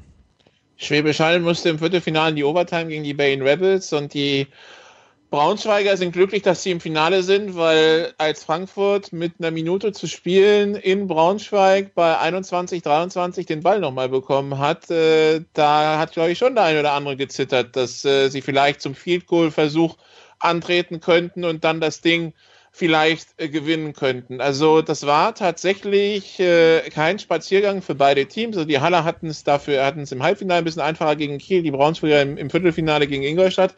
Aber es ist jetzt nicht so, dass sie da beide Nasenbohren durch die Playoffs gekommen sind und äh, quasi schon seit Mitte, seit Mitte August den German Bowl planen. Das war für beide ziemlich harte Arbeit. Einige werden sagen, ja, bei, gegen die Rebels hat, der, hat, der Wetter, hat das Wetter einen Einfluss gehabt. Es hat geregnet wie sonst was. Es kam den Rebels als Laufteam natürlich entgegen, ja. Aber trotzdem mussten die Haller kämpfen und haben sich aus diesem Loch rausgearbeitet. Und äh, von daher mussten sie schon alle hart arbeiten, dass sie da hinkommen. Die Haller mussten zweimal Frankfurt schlagen, um Südmeister überhaupt zu werden. Ähm, 24, 7, 14, 18 sind jetzt keine Ergebnisse, wo man sagen kann, das war deutlich. Also ja, sie mussten beide arbeiten, um dahin zu kommen, wo sie jetzt stehen. Christian, jetzt äh, das erste Mal, als ich einen German Bowl angeschaut habe, das war natürlich auch angefixt von Nicola und von Olaf und von Andreas und das war, glaube ich, die Kiel Baltic Hurricanes ich meine, es wäre auch gegen Schwäbisch Hall Unicorns gewesen und das Spiel ist gefühlt 117 zu 104 ausgegangen. Was, Christian, ist an diesem Samstagabend in Berlin zu erwarten? Welche Art von Spiel? Äh, ganz kurz noch 56 zu 53 war okay. das, ja, äh, aber, das reelle Endergebnis. Aber ich sag mal, so weit, so weit war ich gar nicht weg. Ja, okay. Also was ist für ein Spiel zu erwarten, Christian, an diesem Samstag? Also ich glaube, die große Frage, die sich beide Mannschaften stellen müssen, wie stoppen wir die gegnerische Offense? Das klingt jetzt erstmal sehr banal, das ist natürlich eine Frage, die sich in jedem Footballspiel stellt, aber beide haben insbesondere sehr, sehr gute äh, sehr, sehr gute Passing Offenses. Die können den Ball wunderbar verteilen, haben sehr, sehr gute Passempfänger. Und das ist, das ist die große Frage. Wenn, wenn das einer Mannschaft gelingt, dann wird auf jeden Fall das andere Team ins Überlegen kommen, wie, wie sie denn äh, anpasst. Und ähm, ich glaube tatsächlich, dass wir mit den beiden Mannschaften auch zwei der besten Coaching-Staffs der Liga haben. Und ich bin persönlich sehr, sehr gespannt, wer wie in diesem Spiel anpassen wird. Weil ähm, wir haben das in den, in den vergangenen Jahren ge gesehen, ähm, dass gute Trainer immer Wege finden, spätestens nach der Pause etwas zu verändern und dann gegnerische Mannschaften in Probleme zu bringen. Das haben wir zum Beispiel beim Halbfinale in Braunschweig gesehen. Da hat Markus Gran für Frankfurt extrem angepasst und hat dann, ähm, hat dann seine Mannschaft nochmal in, in, in die Reichweite geführt, das Spiel zu gewinnen. Also Coaching wird wichtig. Wer kann äh, das Passspiel des jeweils anderen besser abwürgen? Und dann das letzte, und auch das ist jetzt wieder so eine typische Football-Phrase, Turnover-Glück oder Turnover-Pech wird da mit Sicherheit auch eine Rolle spielen. Ähm, und das sind für mich so die drei entscheidenden Faktoren, die, auf die es dann am Samstag ankommt. Andreas, du warst ja schon äh, bei, je, bei den letzten, wie, die, bei dem wie viel letzten warst du denn, German Bowls? Ach Gott. Äh, Ach Gott. Ich, ich habe vorhin mal über die Liste geguckt. Ich muss zugeben, das ist jetzt dann äh, Anfang der 2000er, ist es dann schon so lange her, dass da manche dabei sind, wo ich mir nicht mehr hundertprozentig sicher Ob bin. Ob du dabei warst. äh, aber ähm, also äh, ja, ich, ich war nicht durchgehend, also ich weiß auf jeden Fall, dass ich 2011 bei dem ähm, ersten Haller gegen Kiel ähm, äh, in Magdeburg, da war ich hm. nicht dabei, denn das war kein ähm, fußballfreies Wochenende. Aber die, die Spiele vorher hatte ich dann eigentlich auch äh, relativ durchgehend äh, kommentiert in unterschiedlichen Positionen. Ich kann mich erinnern, äh, ich war nicht in Stuttgart bei dem äh, Spiel gegen die Lions, habe dann aber irgendeine DVD-Version davon nachträglich kommentiert. Das weiß ja. ich noch. Wurde mir oh. zugespielt. Ja, die Frage, okay. die Frage, die ich jetzt habe, wenn jemand kurz entschlossen Nico, oder. Nikola könnte mir jetzt vielleicht auch noch erklären, wo ich, wo an, wo, an welcher Stelle ich der Blödsinn erzählt habe. Nikola hat nochmal nachgucken. Äh, die Frage ist aber, wer sich jetzt denn äh, kurz entschlossen aufmacht nach Berlin oder in Berlin schon wohnt, äh, wann soll jemand kommen? Was wird davor geboten bei so einem German Bowl? Immer vorausgesetzt, also hier im Süden soll das Wetter Oberbanane werden. Wie, äh, wann soll man hingehen, Andreas? Ab wann lohnt sich denn aus deiner Sicht? Du, also äh, 18 Uhr ist der Kickoff. Ich denke, der, der wird es wie immer, äh, also der wird es auf jeden Fall wie immer ein bisschen Rahmenprogramm geben und ein bisschen Party vorne dran. Das heißt, ähm, man kann also ähm, unfallfrei beim äh, Football auch einfach zwei Stunden vorher kommen und äh, wird sich vermutlich nicht langweilen. Was jetzt das Wetter und die ersten Vorhersagen für Samstag angeht, sind sie natürlich mit 12 Grad und Regen hm. jetzt nicht so sensationell. Aber es gibt überdachte Tribünen und äh, nach allem, was ich gehört habe, ist die Haupttribüne voll, aber auf der Gegentribüne gibt es noch Platz. Also man kann kommen und im Trockenen sitzen und vermutlich ein gutes Footballspiel sehen. Dann jetzt äh, die wirklich fast abschließende Frage. Nikola, wo werden wir das dann auf GFL TV sehen? Wer es versäumt auf Eurosport? Was, was werdet ihr denn machen vom German Bowl? Äh, da fragst du den Falschen, weil ich bin bei Eurosport eingeplant Ach, als äh, Sidekick von Jan Stecker vor dem Spiel in der Halbzeit und habe mich jetzt nicht da wirklich damit befasst, was, äh, was Olaf vorbereitet hat. Also ich kann sagen, es wird es bei Facebook geben auf der German Football League Seite und bei YouTube auf youtube.com slash äh, amphitv heißt das, glaube ich, der, der Kanal, aber sonst einfach nach GFL TV suchen. Aber da wüsste an, unter Umständen Andreas besser Bescheid. Andreas, gibt's denn ja, was? Also wir, wir werden natürlich wieder eine äh, längere Spielzusammenfassung mit, äh, mit allen wichtigen Szenen machen. Das war im, in den vergangenen Jahren dann ja auch immer so ein Spielbericht von so 15 bis 20 Minuten, je nachdem wie, ähm, äh, wie punktereich äh, die Partie wird. Und ansonsten werden wir natürlich, und das ja, weil es ja die Eurosport-Übertragung schon gibt und deswegen ja dann vielleicht äh, nur wenige sich für die Highlights interessieren, mhm. werden wir halt dann wie immer ein äh, Augenmerk legen auf so ein paar Sachen, die äh, drumherum passieren, vielleicht dann äh, auch mal in der Kabine filmen und mit der Kamera dorthin gehen, wo die, wo das Publikum normalerweise keinen Zugang hat. Dafür ist ja dann immer die äh, German Bowl-Sendung äh, bei uns äh, ähm, gut und wichtig und äh, das wird auch dieses Mal wieder so sein. That is Grand News und es gibt eine sehr lange, wie jedes Jahr, sehr lange Vorschau auf äh, den German Bowl in Berlin an diesem Samstag. Danke Andreas, danke Nikola, danke Christian. Die Frage nach dem, was ihr am Wochenende macht, erübrigt sich, denn Nikola äh, wird arbeiten und die anderen beiden werden auch arbeiten und zwar in Berlin. Danke Christian, danke Andreas, danke Nikola. Kurze Pause im Big Show 326. Wir fahren hernach fort.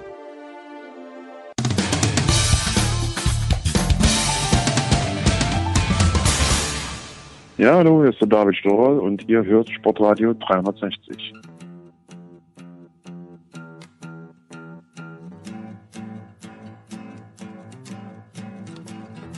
Es ist die Big Show 326 und Older treibt sich immer noch in irgendeiner Whisky-Puncherei in Edinburgh herum, glaube ich zumindest. Aber der Schmiede. Bitte? He's all over the place. He's all over the place. Aber wir hören ihn schon im, wir hören ihm schon im Hintergrund. Ich habe zu viel Hans Krankel geschaut. Es ist der große Jürgen Schmieder. Servus Schmiede. Servus, ich bin nicht all over the place. Ja, du, du warst in Vegas, bist zurück nach Vegas, darüber sprechen wir gleich, aber irgendwie hat dein ganz persönlicher Freund äh, Grant Wall heute getweetet, dass das wichtigste Spiel aller Zeiten und, äh, und Denkweisen im amerikanischen Fußball ansteht, und zwar im Fußball.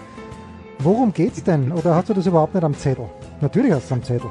Nein, natürlich hat man das am Zettel. Ich meine, es, es geht letztlich schon darum, qualifizieren sich die Amerikaner ähm, für die WM. Hm. Also das ist natürlich pff, seit seit Klinsmann, es ging ja mit Klinsmann nur los, seit die so schwach gestartet sind und, und jetzt kam natürlich auch ähm, unter Arena die ersten Erfolge. Jetzt gab es die, die, diesen Rückschlag. Hm. Ähm, jetzt musst du natürlich ähm, gewinnen langsam mal, weil, weil, also man, man, man saß so die letzten Monate immer, naja, ähm, in diesem, in diesem, in dieser Gruppe, äh, da qualifiziert man sich dann schon, naja, na, schlägst du halt und die leichten Gegner kommen schon und so weiter. Und, und jetzt so langsam merken die Amerikaner, ja, Moment mal. Also wir, wir, wir können ja tatsächlich ähm, uns nicht qualifizieren. Das kann tatsächlich passieren. Ja. Also ich glaube, das war in Deutschland oder so ah, irgendwann mal. Gegen Ukraine. Äh, du erinnerst dich in Dortmund damals, dieses äh, 4-1 und das Hinspiel war, glaube ich, 1-1, ein glückliches 1-1. Und das Rückspiel war dann äh, 2001 muss es gewesen sein, was war für die WM 2002 in Japan, Südkorea. Irgend sowas. Und, und da merkst du plötzlich, also plötzlich merkst du so im, im, unter den Fans so, wow, also es kann ja tatsächlich passieren, Mhm. ähm, dass wir uns nicht qualifizieren. Und, und das ist natürlich gerade jetzt in, in den USA, wo die jetzt wirklich seit Jahren sagen, wir sind da, wir haben gute Spieler, wir haben den Pulisic, wir, äh, äh, da tut sich was irgendwie, sagen die die ganze Zeit. Ähm, wenn die sich natürlich jetzt nicht qualifizieren würden, wäre das ähm, wahnsinnig. Hm. Also, was in England, die, die haben sich einmal nicht qualifiziert für die M 2008. Ähm, da ist dann schon die Hölle los, aber letztlich, Mai, was passiert denn schon? Und selbst wenn sich Deutschland mal nicht qualifizieren würde, Ja, die äh, was wahrscheinlich nicht passiert, aber, aber äh, äh, Die Bundesliga lebt weiter. Machen wir unter, unter, weiter. unter Also Fußball es, lebt weiter. es ja. geht da trotzdem weiter. Und, und jetzt muss natürlich sagen, ähm, bei den Amerikanern wäre das aber was komplett anderes, weil dieses Interesse an Fußball bei der WM exponentiell steigt. Mhm. Also wenn du jetzt sagst, es schaut eine Million, schaut mal so Premier League, äh, 800.000 schauen, schauen ähm, die MLS, keine Ahnung. Und bei der WM geht es hoch auf 25 Millionen. Also da, das ist immer so ein wahnsinnig großer Katalysator für die Amerikaner. Und wenn es einmal wegfällt, dieser Katalysator, verlierst du tatsächlich ähm, diesen, diesen, der dir halt die Karre einfach alle vier Jahre mal so richtig anschiebt. Hm. Und wenn du dich dann qualifizierst, ist Wahnsinn. Mai, jetzt spielen sie gegen Panama am Freitag. Ähm, das kann schon. Puh. Naja, also das ist, das ist, glaube ich, das große, große Spiel, ne? Äh, Also- ja, ja. Wenn Aber man, die, wenn man so die, sagt, ich, hab- ich habe jetzt die Tabelle nicht genau im, im Kopf, das müsste man sich jetzt mal anschauen. Äh, lass mal gucken. Ja. Also wenn du, wenn du gegen Panama verlierst, wird's richtig, richtig eng. Hm. Und, und das ist natürlich das große Problem. Also pff, ich, ich weiß jetzt auch nicht, äh, Arena sagt natürlich, also jetzt geht natürlich wieder dieses I believe that we will win und, und keine Ahnung, aber dran glauben ist was anderes, als das tatsächlich zu machen. Ähm, ich weiß leider nicht, wie gut Panama ist. Also ich habe von Panama, muss ganz ehrlich sagen, kein Spiel gesehen. Ja. Ähm, deswegen ist es so, äh, äh, man sieht jetzt aber Grand Wall, irgendwie gefährlicher Gegner, das hört sich immer so an, wie, wie wenn du in die zweite Bundesliga zum Pokal fährst. Ja, Wo du dann sagst, der gefährliche Gegner. Ähm, man, man, man denkt sich immer so, die USA muss doch Panama schlagen, aber ähm, wenn sie es nicht tun, ähm, sind sie wahrscheinlich raus. Also dann kann es wirklich sein, dass die raus sind. ja, ich, ich dachte, dass sie vielleicht noch, die, die, da gibt's doch eigentlich immer so ein Ausfalltor, wo sie noch irgendeine Relegation spielen, wenn sie Fünfter werden in der Gruppe. Naja, äh, na, na, fünft, als Fünfter bist du raus. Also was sie nicht mehr schaffen können, du wirst nicht mehr Erster, du wirst nicht Ja. mehr Zweiter. Mexiko und Costa Rica sind weg. Du kannst mit dem Sieg gegen Panama überholst du Panama, bist Dritter. Ähm, und, und als der dritte ist direkt qualifiziert. Hm. Als vierter schaffst du es äh, in diese, in diese, ich glaube, gegen Ozeanien spielen die dann, Naja, okay. äh, diese Relegation. Das kannst du natürlich schaffen. Aber wenn du jetzt gegen Panama verlieren solltest und Honduras gewinnt, bist du plötzlich Fünfter. Und kannst dich nicht mehr direkt, also jetzt sind nur zwei Spiele. Ähm, und wenn du dann, dann bist du Fünfter und bist raus. Mhm. Also das kann natürlich passieren.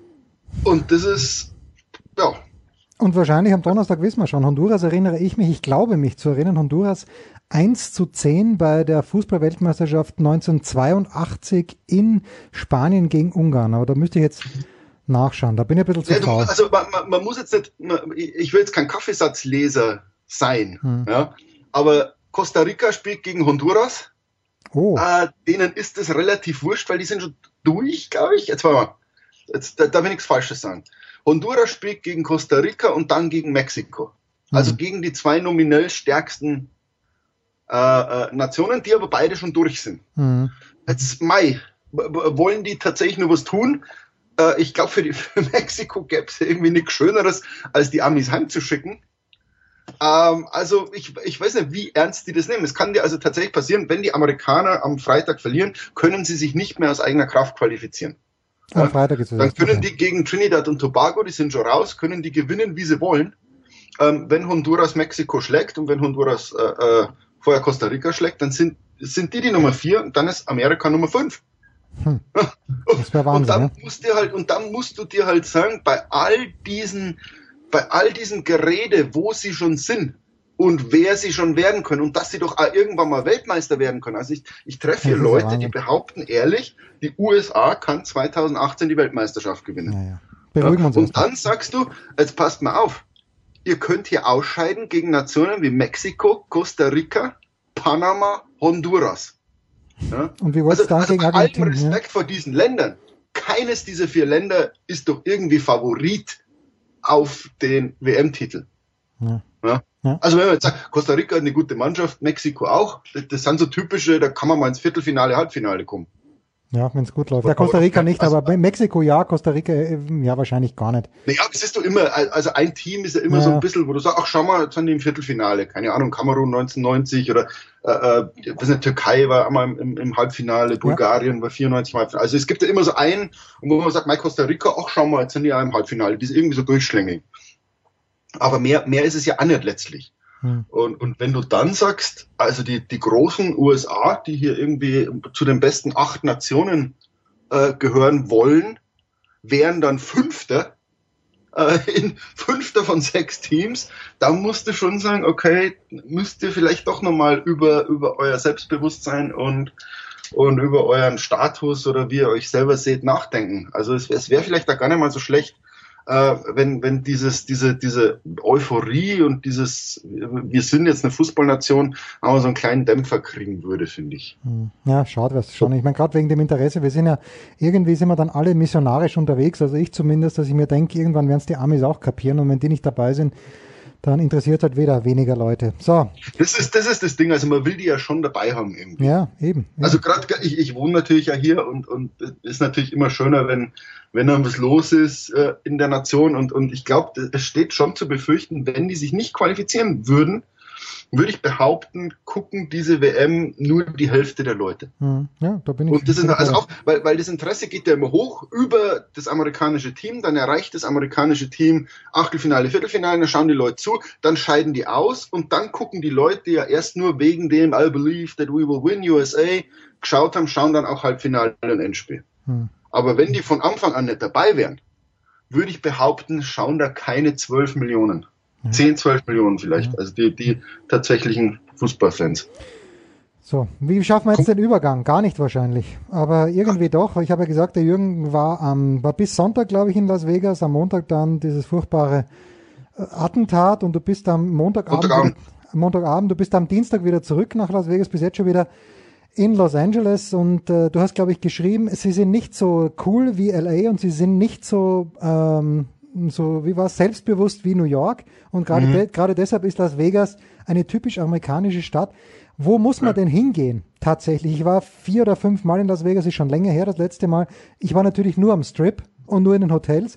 Aber Mhm. wo, wo muss man denn aus deiner Sicht hingehen, um das richtige, unter Anführungszeichen, Las Vegas zu sehen? Na, es gibt ein paar Orte, also klar musst du auf den Strip, ähm, einfach um die Touristen zu sehen. Einfach, wer ist denn da? Hm. Ähm, was passiert denn da? Um, um das zu merken, dann kannst du in dieses Old Vegas nach Downtown. Also das ist ja quasi äh, quasi das Vegas von von äh, Dean Martin und, und Frank Sinatra, dieses Mhm. alte Mafia-Ding. Den Strip haben sie nur gebaut, um, um neue Touristen anzulocken. Ähm, du kannst dann einmal so ein bisschen rausfahren und, und viel interessanter finde ich, wenn du so, so in so einem Sushi-Laden bist oder in der Peppermill Lounge oder mit, mit, mit so Leuten reden. Man muss sich ja vorstellen, wie viele Leute dort arbeiten müssen, um diese Stadt am Laufen zu halten. Mhm. Also das ist ja unglaublich. Also äh, es sind ja nicht bloß Zimmermädchen, sondern irgendjemand muss ja das bauen. Irgendjemand muss den Handtuchhalter ähm, im Bellagio einbauen und erfinden. Ich habe mich mit dem Erfinder mal getroffen. Mhm. irgendjemand muss eine Straße bauen. Irgendjemand muss ja das ganze Bier irgendwie ankarren. Es gibt ja nichts in dieser Stadt. Und, und wenn du dann merkst, wo die alle herkommen, die kommen aus allen 50 Bundesstaaten. Also das ist, glaube ich, die vielfältigste Stadt der USA. Das ist so ein Querschnitt. Mhm. Also jeder, jeder, der da irgendwie nach Vegas kommt, wer ist schon in Vegas geboren. Also da, da gibt's ja ganz wenig.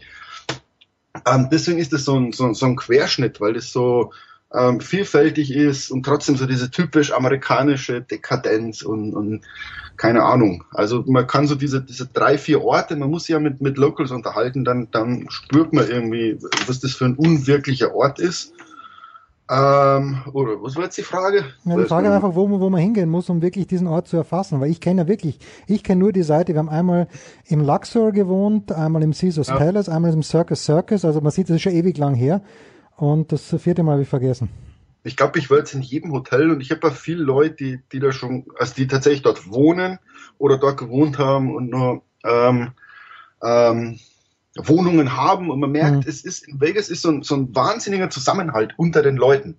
Also dieses, dieses, das verbindet alle, die sind aus irgendeinem Grund nach Vegas gekommen. Weil die berühmt werden wollten, weil es ihnen sonst nichts, weil es, es gab nichts anderes oder irgendwie. Es gibt ja immer einen Job. Also ob du jetzt Waitress bist und wenn du mit Leuten redest, was machst denn du eigentlich, dann haben die alle vier, fünf Jobs. Also der, der eine verteilt Blackjack-Karten, ist aber gleichzeitig äh, äh, noch Handwerker und also und irgendwie verbindet diese Leute, die müssen alle in dieser Stadt irgendwie überleben. Und, und, und deswegen helfen die sich untereinander. Also der Zusammenhalt unter den Locals. Dann gibt's mal Freibier, dann gibt's für den gibt's das, der kann hier wieder. Also das ist so ein, so ein System des Tauschens, Geben und Nehmens, was ich eigentlich ziemlich schön finde. Okay. Also so, ein, so, ein, so, ein, so, ein, so eine große Nachbarschaft irgendwie. Jeder hilft jedem. Ab dem Zeitpunkt, wo du Einwohner von Vegas bist, kriegst du von dem wieder ein Freibier. Der hilft dir beim Handwerken und so weiter. Ähm, und das wurde natürlich deutlich nach diesem Attentat, wo, wo tatsächlich Leute sechs Stunden lang anstehen, um, um Blut zu spenden. Wo Leute sagen, wir räumen unser Hotel leer, Hm. damit Angehörige der Opfer oder der Verletzten bei uns umsonst wohnen können. Äh, solche Sachen, wo du sagst, wow, ähm, das wird es vielleicht in einer anderen Stadt nicht geben. Und, und ich habe es deswegen verglichen, weil ich glaube, an so einem, nach so einem Attentat erkennst du, äh, wie eine Stadt damit umgeht. Also Christian Zaschke hat irgendwie über London geschrieben, die waren ziemlich locker und Mhm. ziemlich lässig und so diese typisch britische Gelassenheit äh, demonstriert. Mhm. Ja, in München nach dem Attentat war es ein bisschen anders. Äh, wie, wie München mit, mit diesem, mit Ja, diesem aber ich, ich finde trotzdem, dass es immer noch, also Hysterie habe ich hier keine ausgemacht. Mhm. Also ich, Aber es, es, es war an, also es, es war dann, es war nicht diese Lockerheit von Mhm. London.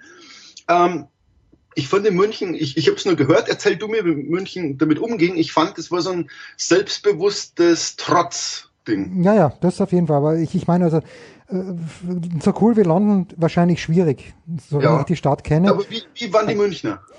Na, die gute Frage. Ich war zu dem Zeitpunkt in Kitzbühel und habe in München angerufen, weil ich wohne ja gleich in der Nähe von dem Olympia-Einkaufszentrum und meine, meine Familie war zum Glück nicht dort, kannten niemand. Und wenn man jetzt dort vorbeikommt, also ich fand, das, das war sehr souverän. Ich glaube auch, dass die Münchner Polizei da ganz viel richtig gemacht hat, auch in der Kommunikation nach außen, dass wirklich keine Panik entstanden ist, dass dann manche Leute geglaubt haben, dass das noch mehr Attentäter herumrennen in der Stadt, ist das eine. Aber ja, ich war zu dem Tag zum Glück oder leider nicht in der Stadt, aber mein, mein Eindruck war, wie München halt ist, ja. Ein bisschen gem gemächlich, aber in dem Fall souverän. Sagen wir mal, souverän ist München damit umgegangen. So würde ich es vielleicht sagen. Und, und genau das meine ich. Also du erkennst, wie eine Stadt ist, wie sie damit umgeht. Und in Vegas, ähm, gab es zwei Sachen einfach. Es war tagsüber war das eine Geisterstadt. Hm. Also da war nichts los.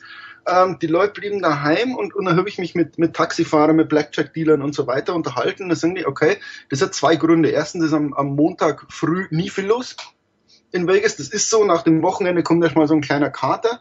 Zweitens, die Leute sind nicht auf der Straße, weil die helfen wollen. Die waren alle Hm. in den Krankenhäusern, in den Blutspende, in diesen Blutbanken, überall. Die wollten tatsächlich, ähm, da hat sich diese Solidarität gezeigt.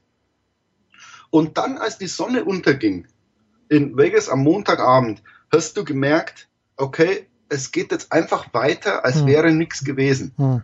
Ähm, und, und das ist also eine, eine, eine Eigenschaft von Vegas, du, du willst dich nicht erinnern in dieser Stadt. Hm. Ne? Also kein Mensch fährt dahin, äh, weil, weil, weil es schöne Gebäude gibt oder weil es eine Historie gibt oder irgendwas. Viele Leute fahren dahin, um zu vergessen. Ähm, und, und das sagten die Leute, die in Vegas wohnen, Mhm. die sagten, Jungs, wir können jetzt nicht aufhören zu arbeiten. Also diese Stadt muss weiter existieren. Wir können jetzt nicht die Hotels zusperren, weil dann verlieren wir alle unsere Jobs irgendwann. Ja. Also dann sagen die, es muss weitergehen. Und die Touristen, die hierher kommen, sagen, naja, äh, was sollen wir jetzt machen? Also so, soll ich mir jetzt auf mein Hotelzimmer setzen, soll ich jetzt nichts machen? Und wenn eine Stadt Zerstreuung bietet, Ja, dann ist es Vegas. ja. Also ähm, dann, dann setz dich halt an einen Blackjack-Tisch oder, oder dann äh, eine Show haben sie abgesagt, am, am Montagabend sämtliche Shows, aber äh, es gibt ja genau, dann gehst du halt essen, dann machst du, ähm, was weiß ich, gehst du shoppen. Also wenn eine Stadt Zerstreuung von sowas bietet, dann ist es Vegas. Und, und dann hast du einfach gemerkt, okay, diese Stadt ist nicht locker, diese Stadt ist nicht stolz oder wie du über München sagst, souverän, sondern es ist eine Stadt, in der du vergisst und, und life goes on. Also so, und, und damit definiert sich so, wie, wie Vegas mit sowas umgeht und vielleicht auch ganz Amerika mit sowas umgeht. Also so dieses, dieses kurz stand strong und dann wir machen weiter wie immer. Ja, also ich möchte gar nicht wahnsinnig politisch werden. Wer nachlesen möchte, was der Jürgen geschrieben hat, auf sz.de kann man das lesen und der Hubert Wetzel hat auch einen Kommentar geschrieben, dass sich wieder exakt nichts ändern wird, weil Thoughts and Prayers gibt's jetzt von überall und äh, Das ist mal, also das sagten aber die Leute in Wales, fand ich ganz interessant, dass ganz viele Leute sagten, was helfen denn Gedanken und Gebete? ja. Also jetzt mal, ja, was, was hilft denn das, wenn einer in, in Texas oder, oder äh, weiß ich nicht, in Seattle oder keine Ahnung schreibt, my thoughts and prayers are with Vegas. Und, und da sagten viele Leute, das ist ungefähr so viel wie ein Stück Brot hinschmeißen.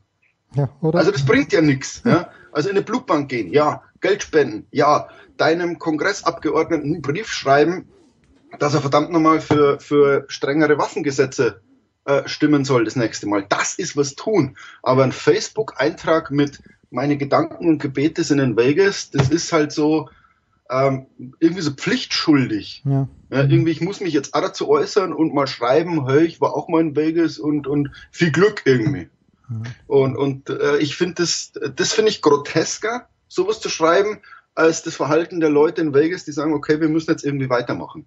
Hm. Also klar kann man auch sagen, ihr könnt doch jetzt nicht irgendwie Blackjack spielen am Tag danach. Und man sagt, naja, aber vielleicht ist genau diese Zerstreuung der richtige Umgang damit. Ich, ich will das gar nicht beurteilen, aber ähm, also die, die Leute in Vegas haben sich tatsächlich geärgert über diese Gebeten- und Gedanke-Einträge, weil die sagen, pff, also was bringt es denn? Ja.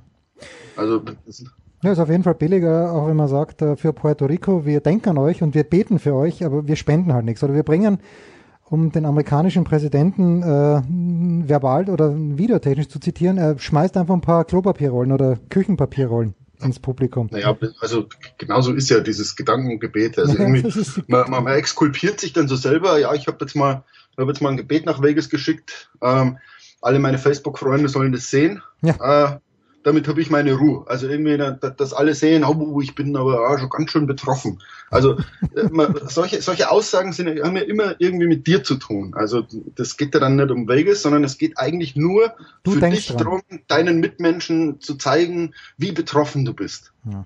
Und, und ich, ich war genau der gleiche Depp, hab auch gleich am, am Sonntagabend dann geschrieben, stay safe, Vegas. Und, und, und da denkt man sich so zwei Stunden danach, wie dumm das eigentlich ist, sowas zu schreiben. Sondern sagt man, okay, wenn du was tun willst, dann, dann spend halt einen Zehner. Oder dann, dann vorher hin, in Blutbanken gab es dann überall an der Westküste, wo die gesagt haben, du kannst da hier in L.A. Ähm, Blut spenden, die fahren das ganz schnell hin.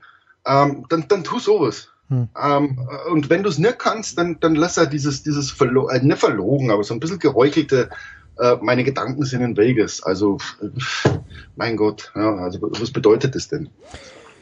Wir sprechen mit Jürgen Schmied in der kommenden Woche dann über die Baseball-Playoffs. Die sind losgegangen. Dann wissen wir auch schon, wie es den, wie es den Dodgers geht. Da wissen wir auch schon, wie die, wie die Yankees gegen die Indians spielen. Da bereiten wir uns vor. Das war's für, für diese Woche mit dem Jürgen. Danke dir, mein Lieber. Kurze Pause, dann geht's ja weiter in der Big Show 326.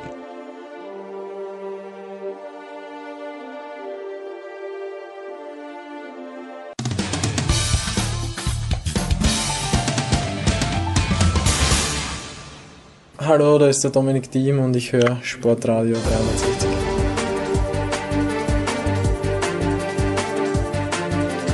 Hinten raus kommen wir zur Forte, wie es immer so schön heißt, von Paul Häuser. Das ist der Tennissport und äh, ich freue mich, dass einer unser beider Mentor, man darf so sagen. Du hast gesagt, er ist dein Mentor, aber eigentlich hat er mich groß gemacht. Und wer weiß, wie klein ich bin, weiß, Marcel Meinert hat versagt bei mir. Grüß dich, Marcel. Hallo, ihr Lieben, grüß euch. Servus. ah, Marcello, diese Woche sind die Turniere in Tokio und Peking gerade am Laufen. Alexander Zverev wird erst gegen Fonini spielen, wenn wir schon vorbei sind. Äh, Dominik Thiem erste Runde raus. Tokio schon nicht gut gespielt gegen Johnson. Mein Eindruck, Marcello, und du kannst das vielleicht äh, anders einordnen. Ich, zumindest bei Dominik, sehe ich einen kleinen Hangover vom, äh, nicht vom Ryder Cup, sondern vom Labour Cup. Wie beurteilst du denn so die letzten zwei Wochen, auch im Hinblick auf Zverev, der gegen Edmund zu kämpfen hatte? Denkst du, sowas gibt es bei jüngeren Spielern vor allen Dingen, Marcel? Ja, das, also das Programm ist natürlich schon, äh, schon wirklich stramm, muss ich sagen, dass sie sich da, da auferlegt haben. Also ich hätte auch damit gerechnet, wenn sie, also beide, den, den Labour Cup spielen, dass sie dann diese 250er Veranstaltung in, in Chengdu und äh, Shenzhen dann dazu mit zumindest auslassen. Denn das ist ja, also ohne das jetzt wirklich selber erlebt zu haben, aber ich stelle mir das schon schwer, das dann äh, so schnell aus den, aus den Knochen zu bekommen, auch wenn du dann zwei Tage Eingewöhnungszeit vor Ort hast, aber das reicht ja eigentlich nicht, wenn man sich dann die anderen Phasen der Saison anguckt, wie lange sie dann teilweise vorher äh, da zu den Turnieren hinfliegen, um sich, um sich einzugewöhnen. Also ähm, ich finde gerade bei, bei, bei Dominik merkt man in der Tat auch die, die langen Strapazen der gesamten Saison. Ich hoffe sehr, dass er sich jetzt nochmal aufraffen kann, einerseits zu Shanghai, dann natürlich aber auch zum, zum Heimturnier und um dann auch in vernünftiger Verfassung dann nachher Richtung, Richtung London äh, gehen zu können. Ich habe jetzt beide Partien, weder von Dominik noch von ähm, Sascha gesehen, so dass ich da nicht, nicht wirklich ins, ins Detail gehen kann, aber so was man, äh, was man liest, kann man den, den Eindruck durchaus bestätigen.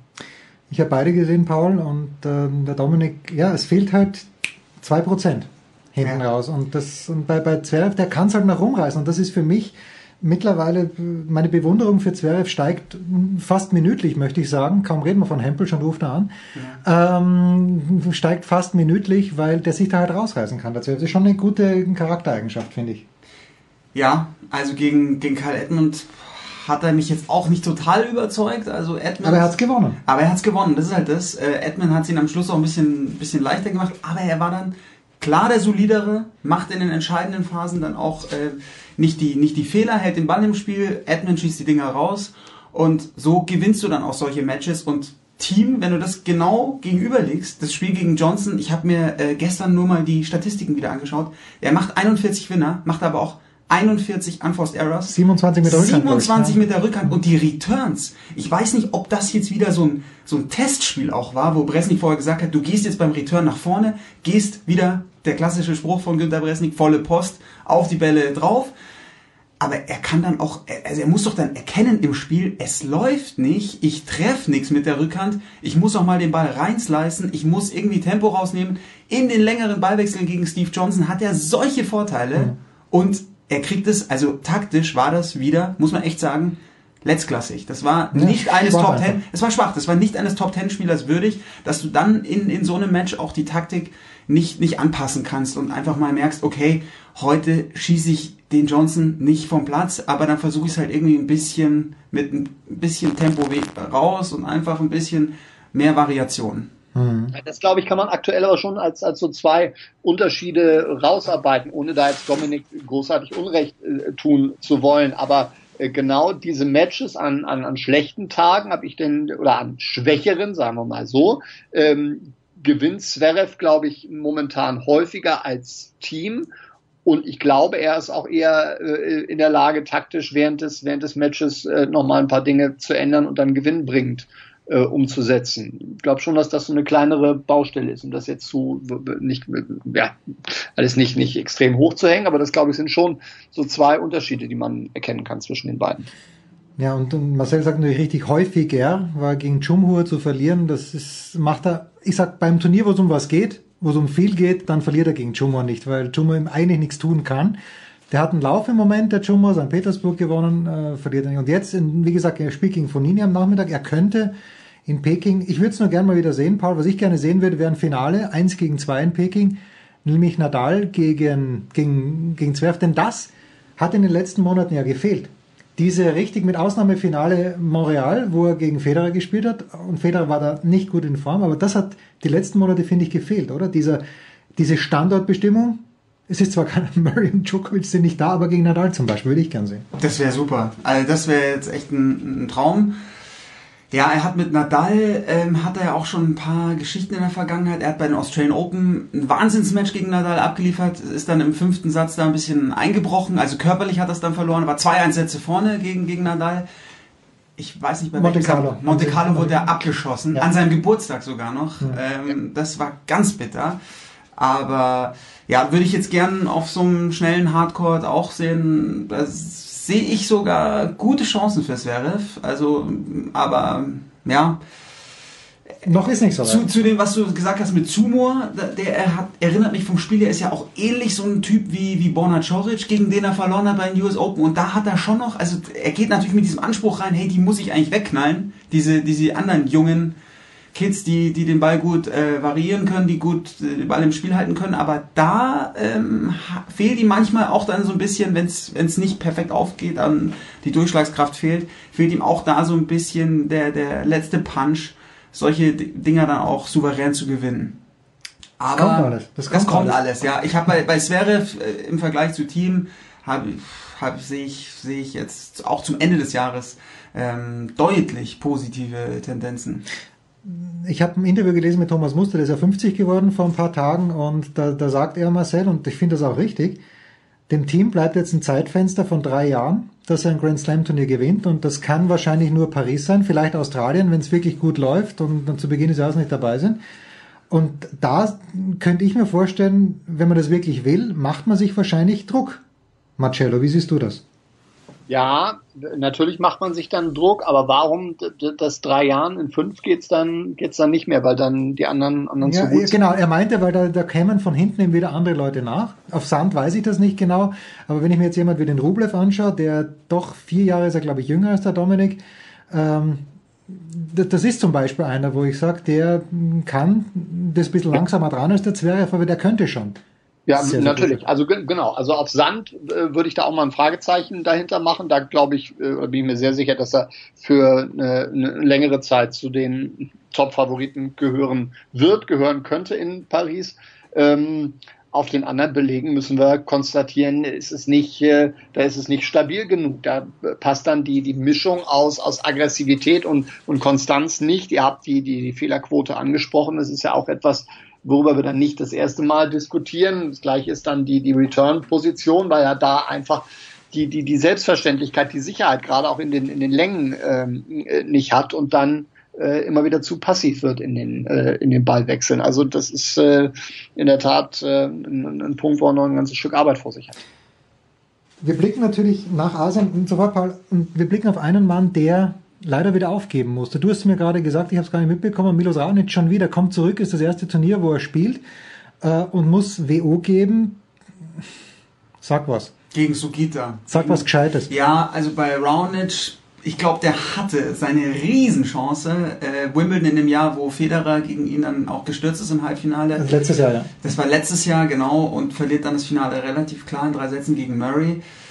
Ja, das wäre eigentlich sein Jahr gewesen, wo er vielleicht mal einen Grand Slam gewinnen kann. Klar kann ihm irgendwann mal auch, wenn er perfekt aufschlägt, auch mal wieder auf Rasen, am ehesten auf Rasen, vielleicht auch bei den US Open, kann ihm mal ein Grand Slam Turnier auch aufgehen. Aber eigentlich sehe ich Raonic schon zu dieser Lost Generation. Der wird kein Grand Slam Turnier gewinnen, lege ich mich fest.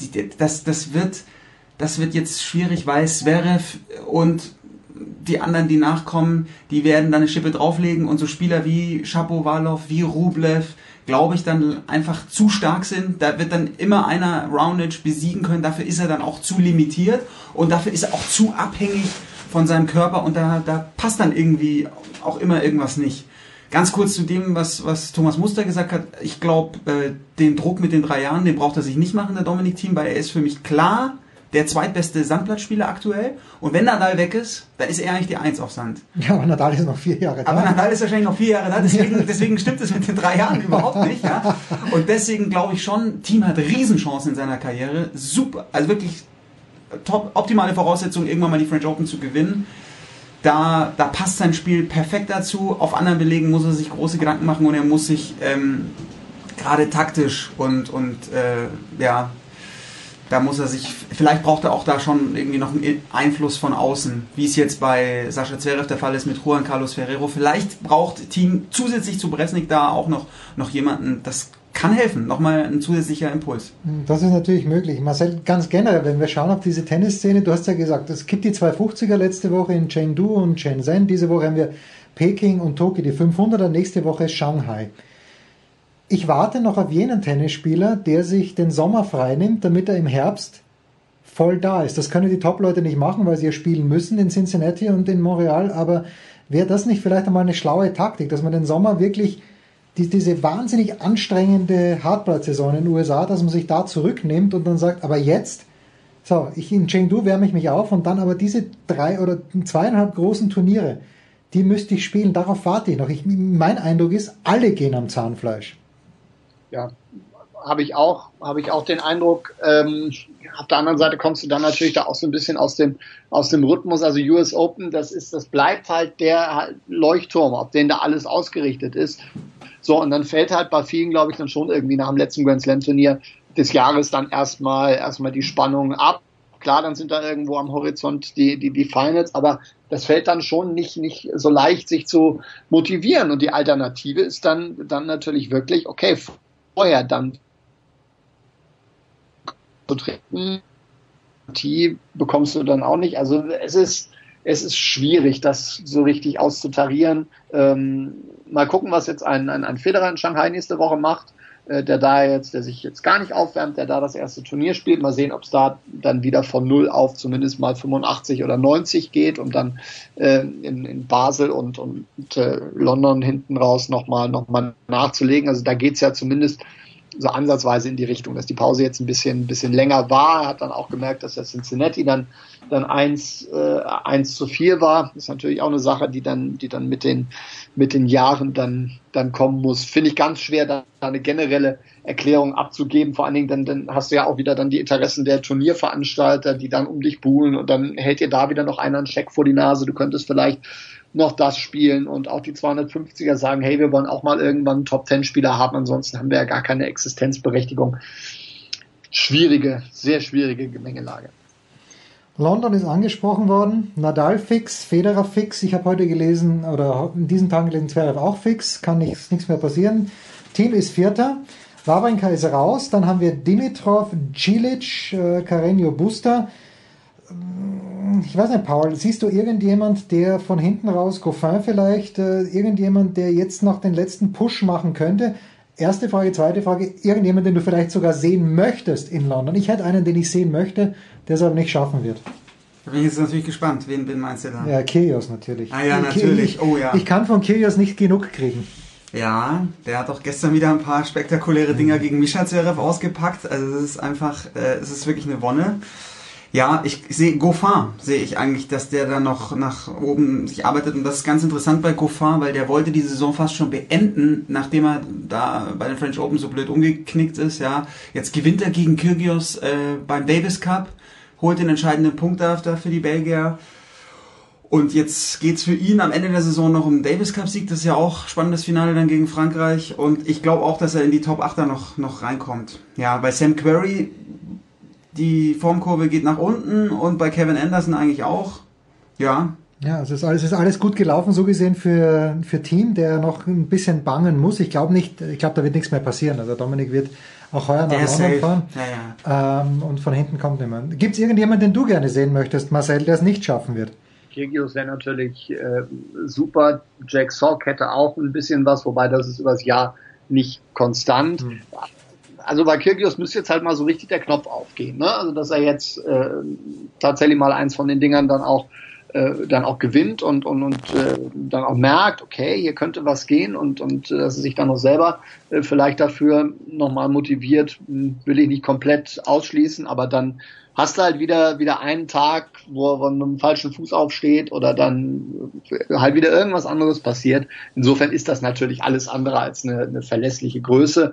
Eine Bereicherung ähm, wäre an jedem Fall. Ansonsten sehe ich mit, mit Abstrichen, mit Ausnahme Goffin eigentlich eigentlich kein wirklich bärdig, okay, glauben wir, dass der jetzt auf einmal aufwacht nee. und hier irgendwie einen Tausender mitnimmt, ja auch nicht ehrlich. Also da braucht man schon sehr viel Fantasie, finde ich, dass da dann noch, noch einer auf die Überholspur geht da hinten. Klar wäre, wäre auch Del Potro eine Nummer, gar keine Frage, aber der Abstand ist dann schon sehr weit. Der ist schon sehr weit. Also für mich, ich bin ja großer Fan von Luca Pui. Find, Warum? Ja, ich finde, der hat alles eigentlich. Ich finde, der hat gar nichts. Ja, aber das ist dann wieder das, also der verliert Spiele, wo du denkst, darf er nicht verlieren. Und äh, auch da glaube ich, da, da braucht es noch einen zusätzlichen Einfluss. Der arbeitet immer noch mit seinem Jugendcoach zusammen, Plonk, glaube ich, der so ein bisschen aussieht, äh, als wäre er so ein Wilderer. Ähm, ganz, ganz witziger Coach, aber ja, ich finde, der ist extrem gut ausgebildet. Super Aufschlag, guter Return, toller Volley und geht gut nach, äh, wenn er einen guten Angriffsball spielt. Aber er bringt das ganz selten in einem Spiel dann von Anfang bis zum Ende durch. Auch bei den bei Best of Five Matches. Es war sensationell vor einem Jahr sein Sieg beim US Open gegen Nadal, aber ansonsten kann ich mich jetzt an kein so wirklich ganz großes Match erinnern, das er gewonnen Eben. hat. Aber ich traue ihm eigentlich so viel zu. Genauso äh, ja, wie, wie, also bei König ist es natürlich noch krasser, das ist nochmal ein ganz anderes Talent, aber eigentlich müssten die weiter vorne stehen, beide. Und ja, Pui hatte jetzt gegen Nadal, glaube ich, zwei Matchbälle. Ja, ja. ja, und wir den einen da auch verballert wieder. Also, ja, ja das, das ist Nadal. Das ist Nadal auf der anderen Seite. Du musst halt die Matches gewinnen gegen ihn. So, so einfach ist es. Ja, ich weiß auch nicht so richtig. Ich, ich weiß gar nicht, ob ich mich auf dieses, ich freue mich auf Wien. Ich werde wieder hinfahren nach Wien zum Turnier und hoffe, dass äh, Zwerge von Team da recht weit kommen. Äh, Zwerge ist ja eins gesetzt wahrscheinlich und Team 2. Dann schauen wir uns das an. Marcello, an diesem Wochenende, du bist ja nicht für Sky im Einsatz oder doch? Oh, ganz entspannt. Länderspielpause. Äh, wir fahren ein paar Wochenende raus und zwar nach Kitzbühel. Moment, Moment. Moment, Moment. Ganz ruhig, ganz ruhig. Einfach mal so oder gibt es doch einen kleinen Anlass? Nö, nö. Einfach mal, einfach mal vier Tage komplett, komplett raus. Freitag bis Montag und äh, Insofern, äh, mal gucken, das Wetter soll nicht so doll werden, habe ich gehört. Ne? Nee, das Wetter soll eher Banane werden. Aber okay, das hast du dir verdient. Nicht das Wetter, aber Kitzbühel. Das war's. Marcel Meiner, der große Mentor von Paul Häuser und von meiner Person. Kurze Pause und dann schmeißen der Paul und ich uns hier raus.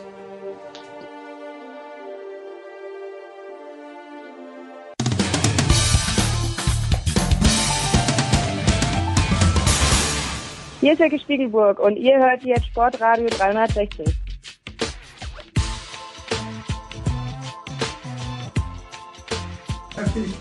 So, Paul, Paul war das erste Mal hier bei der Big Show zu Gast. Paul, äh, ich will, will gar kein Resümee von dir. Was ich will von dir ist, wie war das denn am Mittwochabend? Äh, du warst im Dienst bei Sky Sport News HD und plötzlich, ich habe es davor gesehen, am 21 Uhr noch die über Nagelsmann, über Tuchel, die ganzen Spekulationen und ich weiß schon, das muss halt vorangetrieben werden. Wie war es dann um 23.05 Uhr? Was ist dann los? Dann hat unsere Moderatorin Sylvie Walker eine Push-Up-Nachricht aufs Handy bekommen und mhm. da war nur Heinkes Sensation, neuer, neuer Trainer bei Bayern. Und natürlich hat es die Zeitung mit den ja, was, was passiert denn dann? Ja, ja, aber ja, was und dann ist natürlich helle Aufregung, weil das, das kann ich jetzt schon sagen, wir waren da ziemlich weit vorne diesmal und wir waren guter Dinge bei Sky, hm. dass wir diesmal auch die ersten sind, die das raushauen und unsere Informationen, also wir hatten unser Reporter Der Torben. Nee, Marc Bernbeck war ja, da ganz Bernbeck. weit vorne. Der ist jetzt bei der Nationalmannschaft gerade, aber der hatte einen Informanten, der hatte eine Info und war sich aber nicht zu 100% sicher. Also es war, es war aber nicht eigentlich eine, eine Quelle, die, wo alles auf Heinkes und im Sommer Nagelsmann äh, hingedeutet hat, ja. Und ähm, es hat ja viel auch dagegen gesprochen, wenn man jetzt sagt, also viele in der Redaktion waren, waren auch überzeugt, dass eigentlich äh, Tuchel ja die, die bestmögliche Lösung jetzt wäre. Aber ähm, die Quelle von, von Marc Bernbeck ähm, Okay, also Marc hatte hat- recht, ja. Ja. Und so, äh, jetzt war es halt, das ist da manchmal Pech. Ja, in dem Fall war die, war die Bild dann irgendwie doch nochmal schneller Mhm. mit dem Publizieren und dann, ähm, klar, muss man dann natürlich, also dann ist auch immer in Absprache mit, mit CVD und mit ähm, unserer Sendeleitung natürlich dann, ähm, wie, wie gehen wir jetzt damit um? Das ist bei uns jetzt der Sportsdesk, der, der dann äh, die Drähte äh, alle, alle Seid ihr auch umgezogen? Weil ich weiß ja, die anderen. Nee, Sky Sport News ist nach wie vor direkt. Also äh, es ist so wie, so, 26. so, wie es auf die Welt gekommen Genau, ist. mehr ganz genau. Okay. Und, und das heißt dann, okay, wir wir haben jetzt Heinkes, die, der erste Auftrag ist dann ähm, Ma- Archivmaterial zu besorgen, oder was, was, was sind die Aufträge dann für die Redaktion?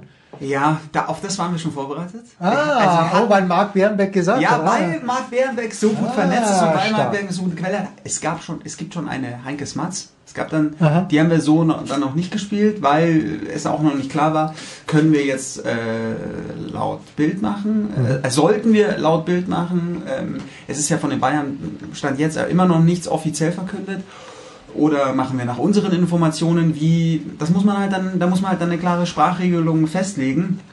Aber wir hatten einen Touch vorbereitet, also ähm, an, an dem Touchscreen, Mhm, ja, ähm, ja, okay. so die, die wichtigen Stationen von Heinkes, beziehungsweise seine großen O-Töne, wie er da sein, seine äh, Dankesrede damals bei, bei Gladbach, äh, Mhm. bei dem Auswärtsspiel und ähm, das Loblied von, von Hoeneß dann noch auf Heinkes, hatten wir alle schon vorbereitet. Also wir Ah. waren, deswegen waren wir auch schnell gestern. Gut, hatten ja. eine, bei uns heißt dann immer Nightline, weil wir, wir gehen ja dann in die, in die Dauerschleife Mhm. eine, eine Stunde und die war dann äh, up to date.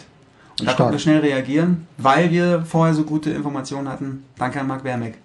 Danke, Marc. Demnächst hier bei uns. Ja, genau. Nein, er ist jetzt äh, neuer Er Reporter auch in München. Also der, der hätte Zeit dann vielleicht mal, ja? Ja, aber ich habe den ganzen Nachmittag, meine ich, hätte ich Torben Hoffmann gesehen vor, vor dem Bayern-Gelände. Ja, genau. Und Marc ist jetzt gerade äh, Das sind in Belfast. in Belfast bei der Nationalmannschaft, aber sein, sein Standort ist jetzt gewechselt. Er war vorher Frankfurt Mhm. äh, stationiert, wechselt jetzt nach München und genau, wird dann also auch äh, bei Sky Sport News ganz viel vor Ort sein. Na, herrlich. Wie ist dein Wochenende, Paul? Das ist immer die Rausschmeißerfrage dann hier in der Big Show. Was, was wirst du denn treiben? Wirst dich um deinen Sohn kümmern? Auch, ja, viel äh, auf dem Spielplatz äh, zugegen sein in Heidhausen. Und in Bitte, der, wer in Heidhausen wohnt. ja, das sind ja viele Spielplätze und viele kleine Kinder. Da, muss, da gibt's viel, viel zu entdecken, ja. Ja, aber in der Früh bin ich erstmal im Cube, da in unserem neuen Sendezentrum und darf ähm, kommentieren aus Peking und Tokio. Es, äh, macht ihr Konferenz am Sonntag? Genau, wir machen eine Konferenz, ja, wobei am Sonntag Am Sonntag ist die Finals, die sind ja zeitversetzt, oder? Sind zwei Stunden auseinander, wahrscheinlich. Stefan Hempel kommentiert mit mir und ich, ich glaube, am Sonntag steht schon fest, ich werde das Doppel, die Doppelfinale. Ach, die zeigt ihr auch, okay. Ja, wir zeigen Doppel, ich werde Doppel kommentieren und am Samstag mache ich zwei Halbfinals und der Stefan Hempel macht die anderen zwei Halbfinals. Okay, und ähm, nächste Woche Shanghai, bist du auch am Start? Oder? Nee, da ist der große Markus Gaub Ah, ich weiß. voll im Einsatz. Ich glaub, weiß, äh, ja. Sieben Tage volle, volle Ja, mit Breitseite. Recht, wie ich finde. Der muss auch mal wieder arbeiten, der Anchorman. Hilft Der nicht. Ich die vor lauter Senftesten kommt er überhaupt nicht mehr zum Tennis kommentieren. So, haben wir es ihm auch noch reingerieben. Apropos Senftest. Der YouTube-Kanal heißt Gaub3000. Reingehen, anschauen, liken, weiterempfehlen, abonnieren. Das war's, die Big Show 326. Noch sieben Wochen. Dann wird's hier feierlich. Dann ist der Paul auch dabei, wenn wir die 333 feiern. Yeah. Das war die Big Show auf sportradio360.de. Folgen Sie uns auf Twitter, klicken Sie den Gefällt mir-Button auf unserer Facebook-Seite und abonnieren Sie uns via RSS-Feed oder auf iTunes. Die nächste Ausgabe der Big Show gibt es am kommenden Donnerstag. Bis dahin sollten Sie die Zeit nutzen und die weiteren Angebote auf sportradio360.de wahrnehmen. Play Ball! Da ist gar nichts toll.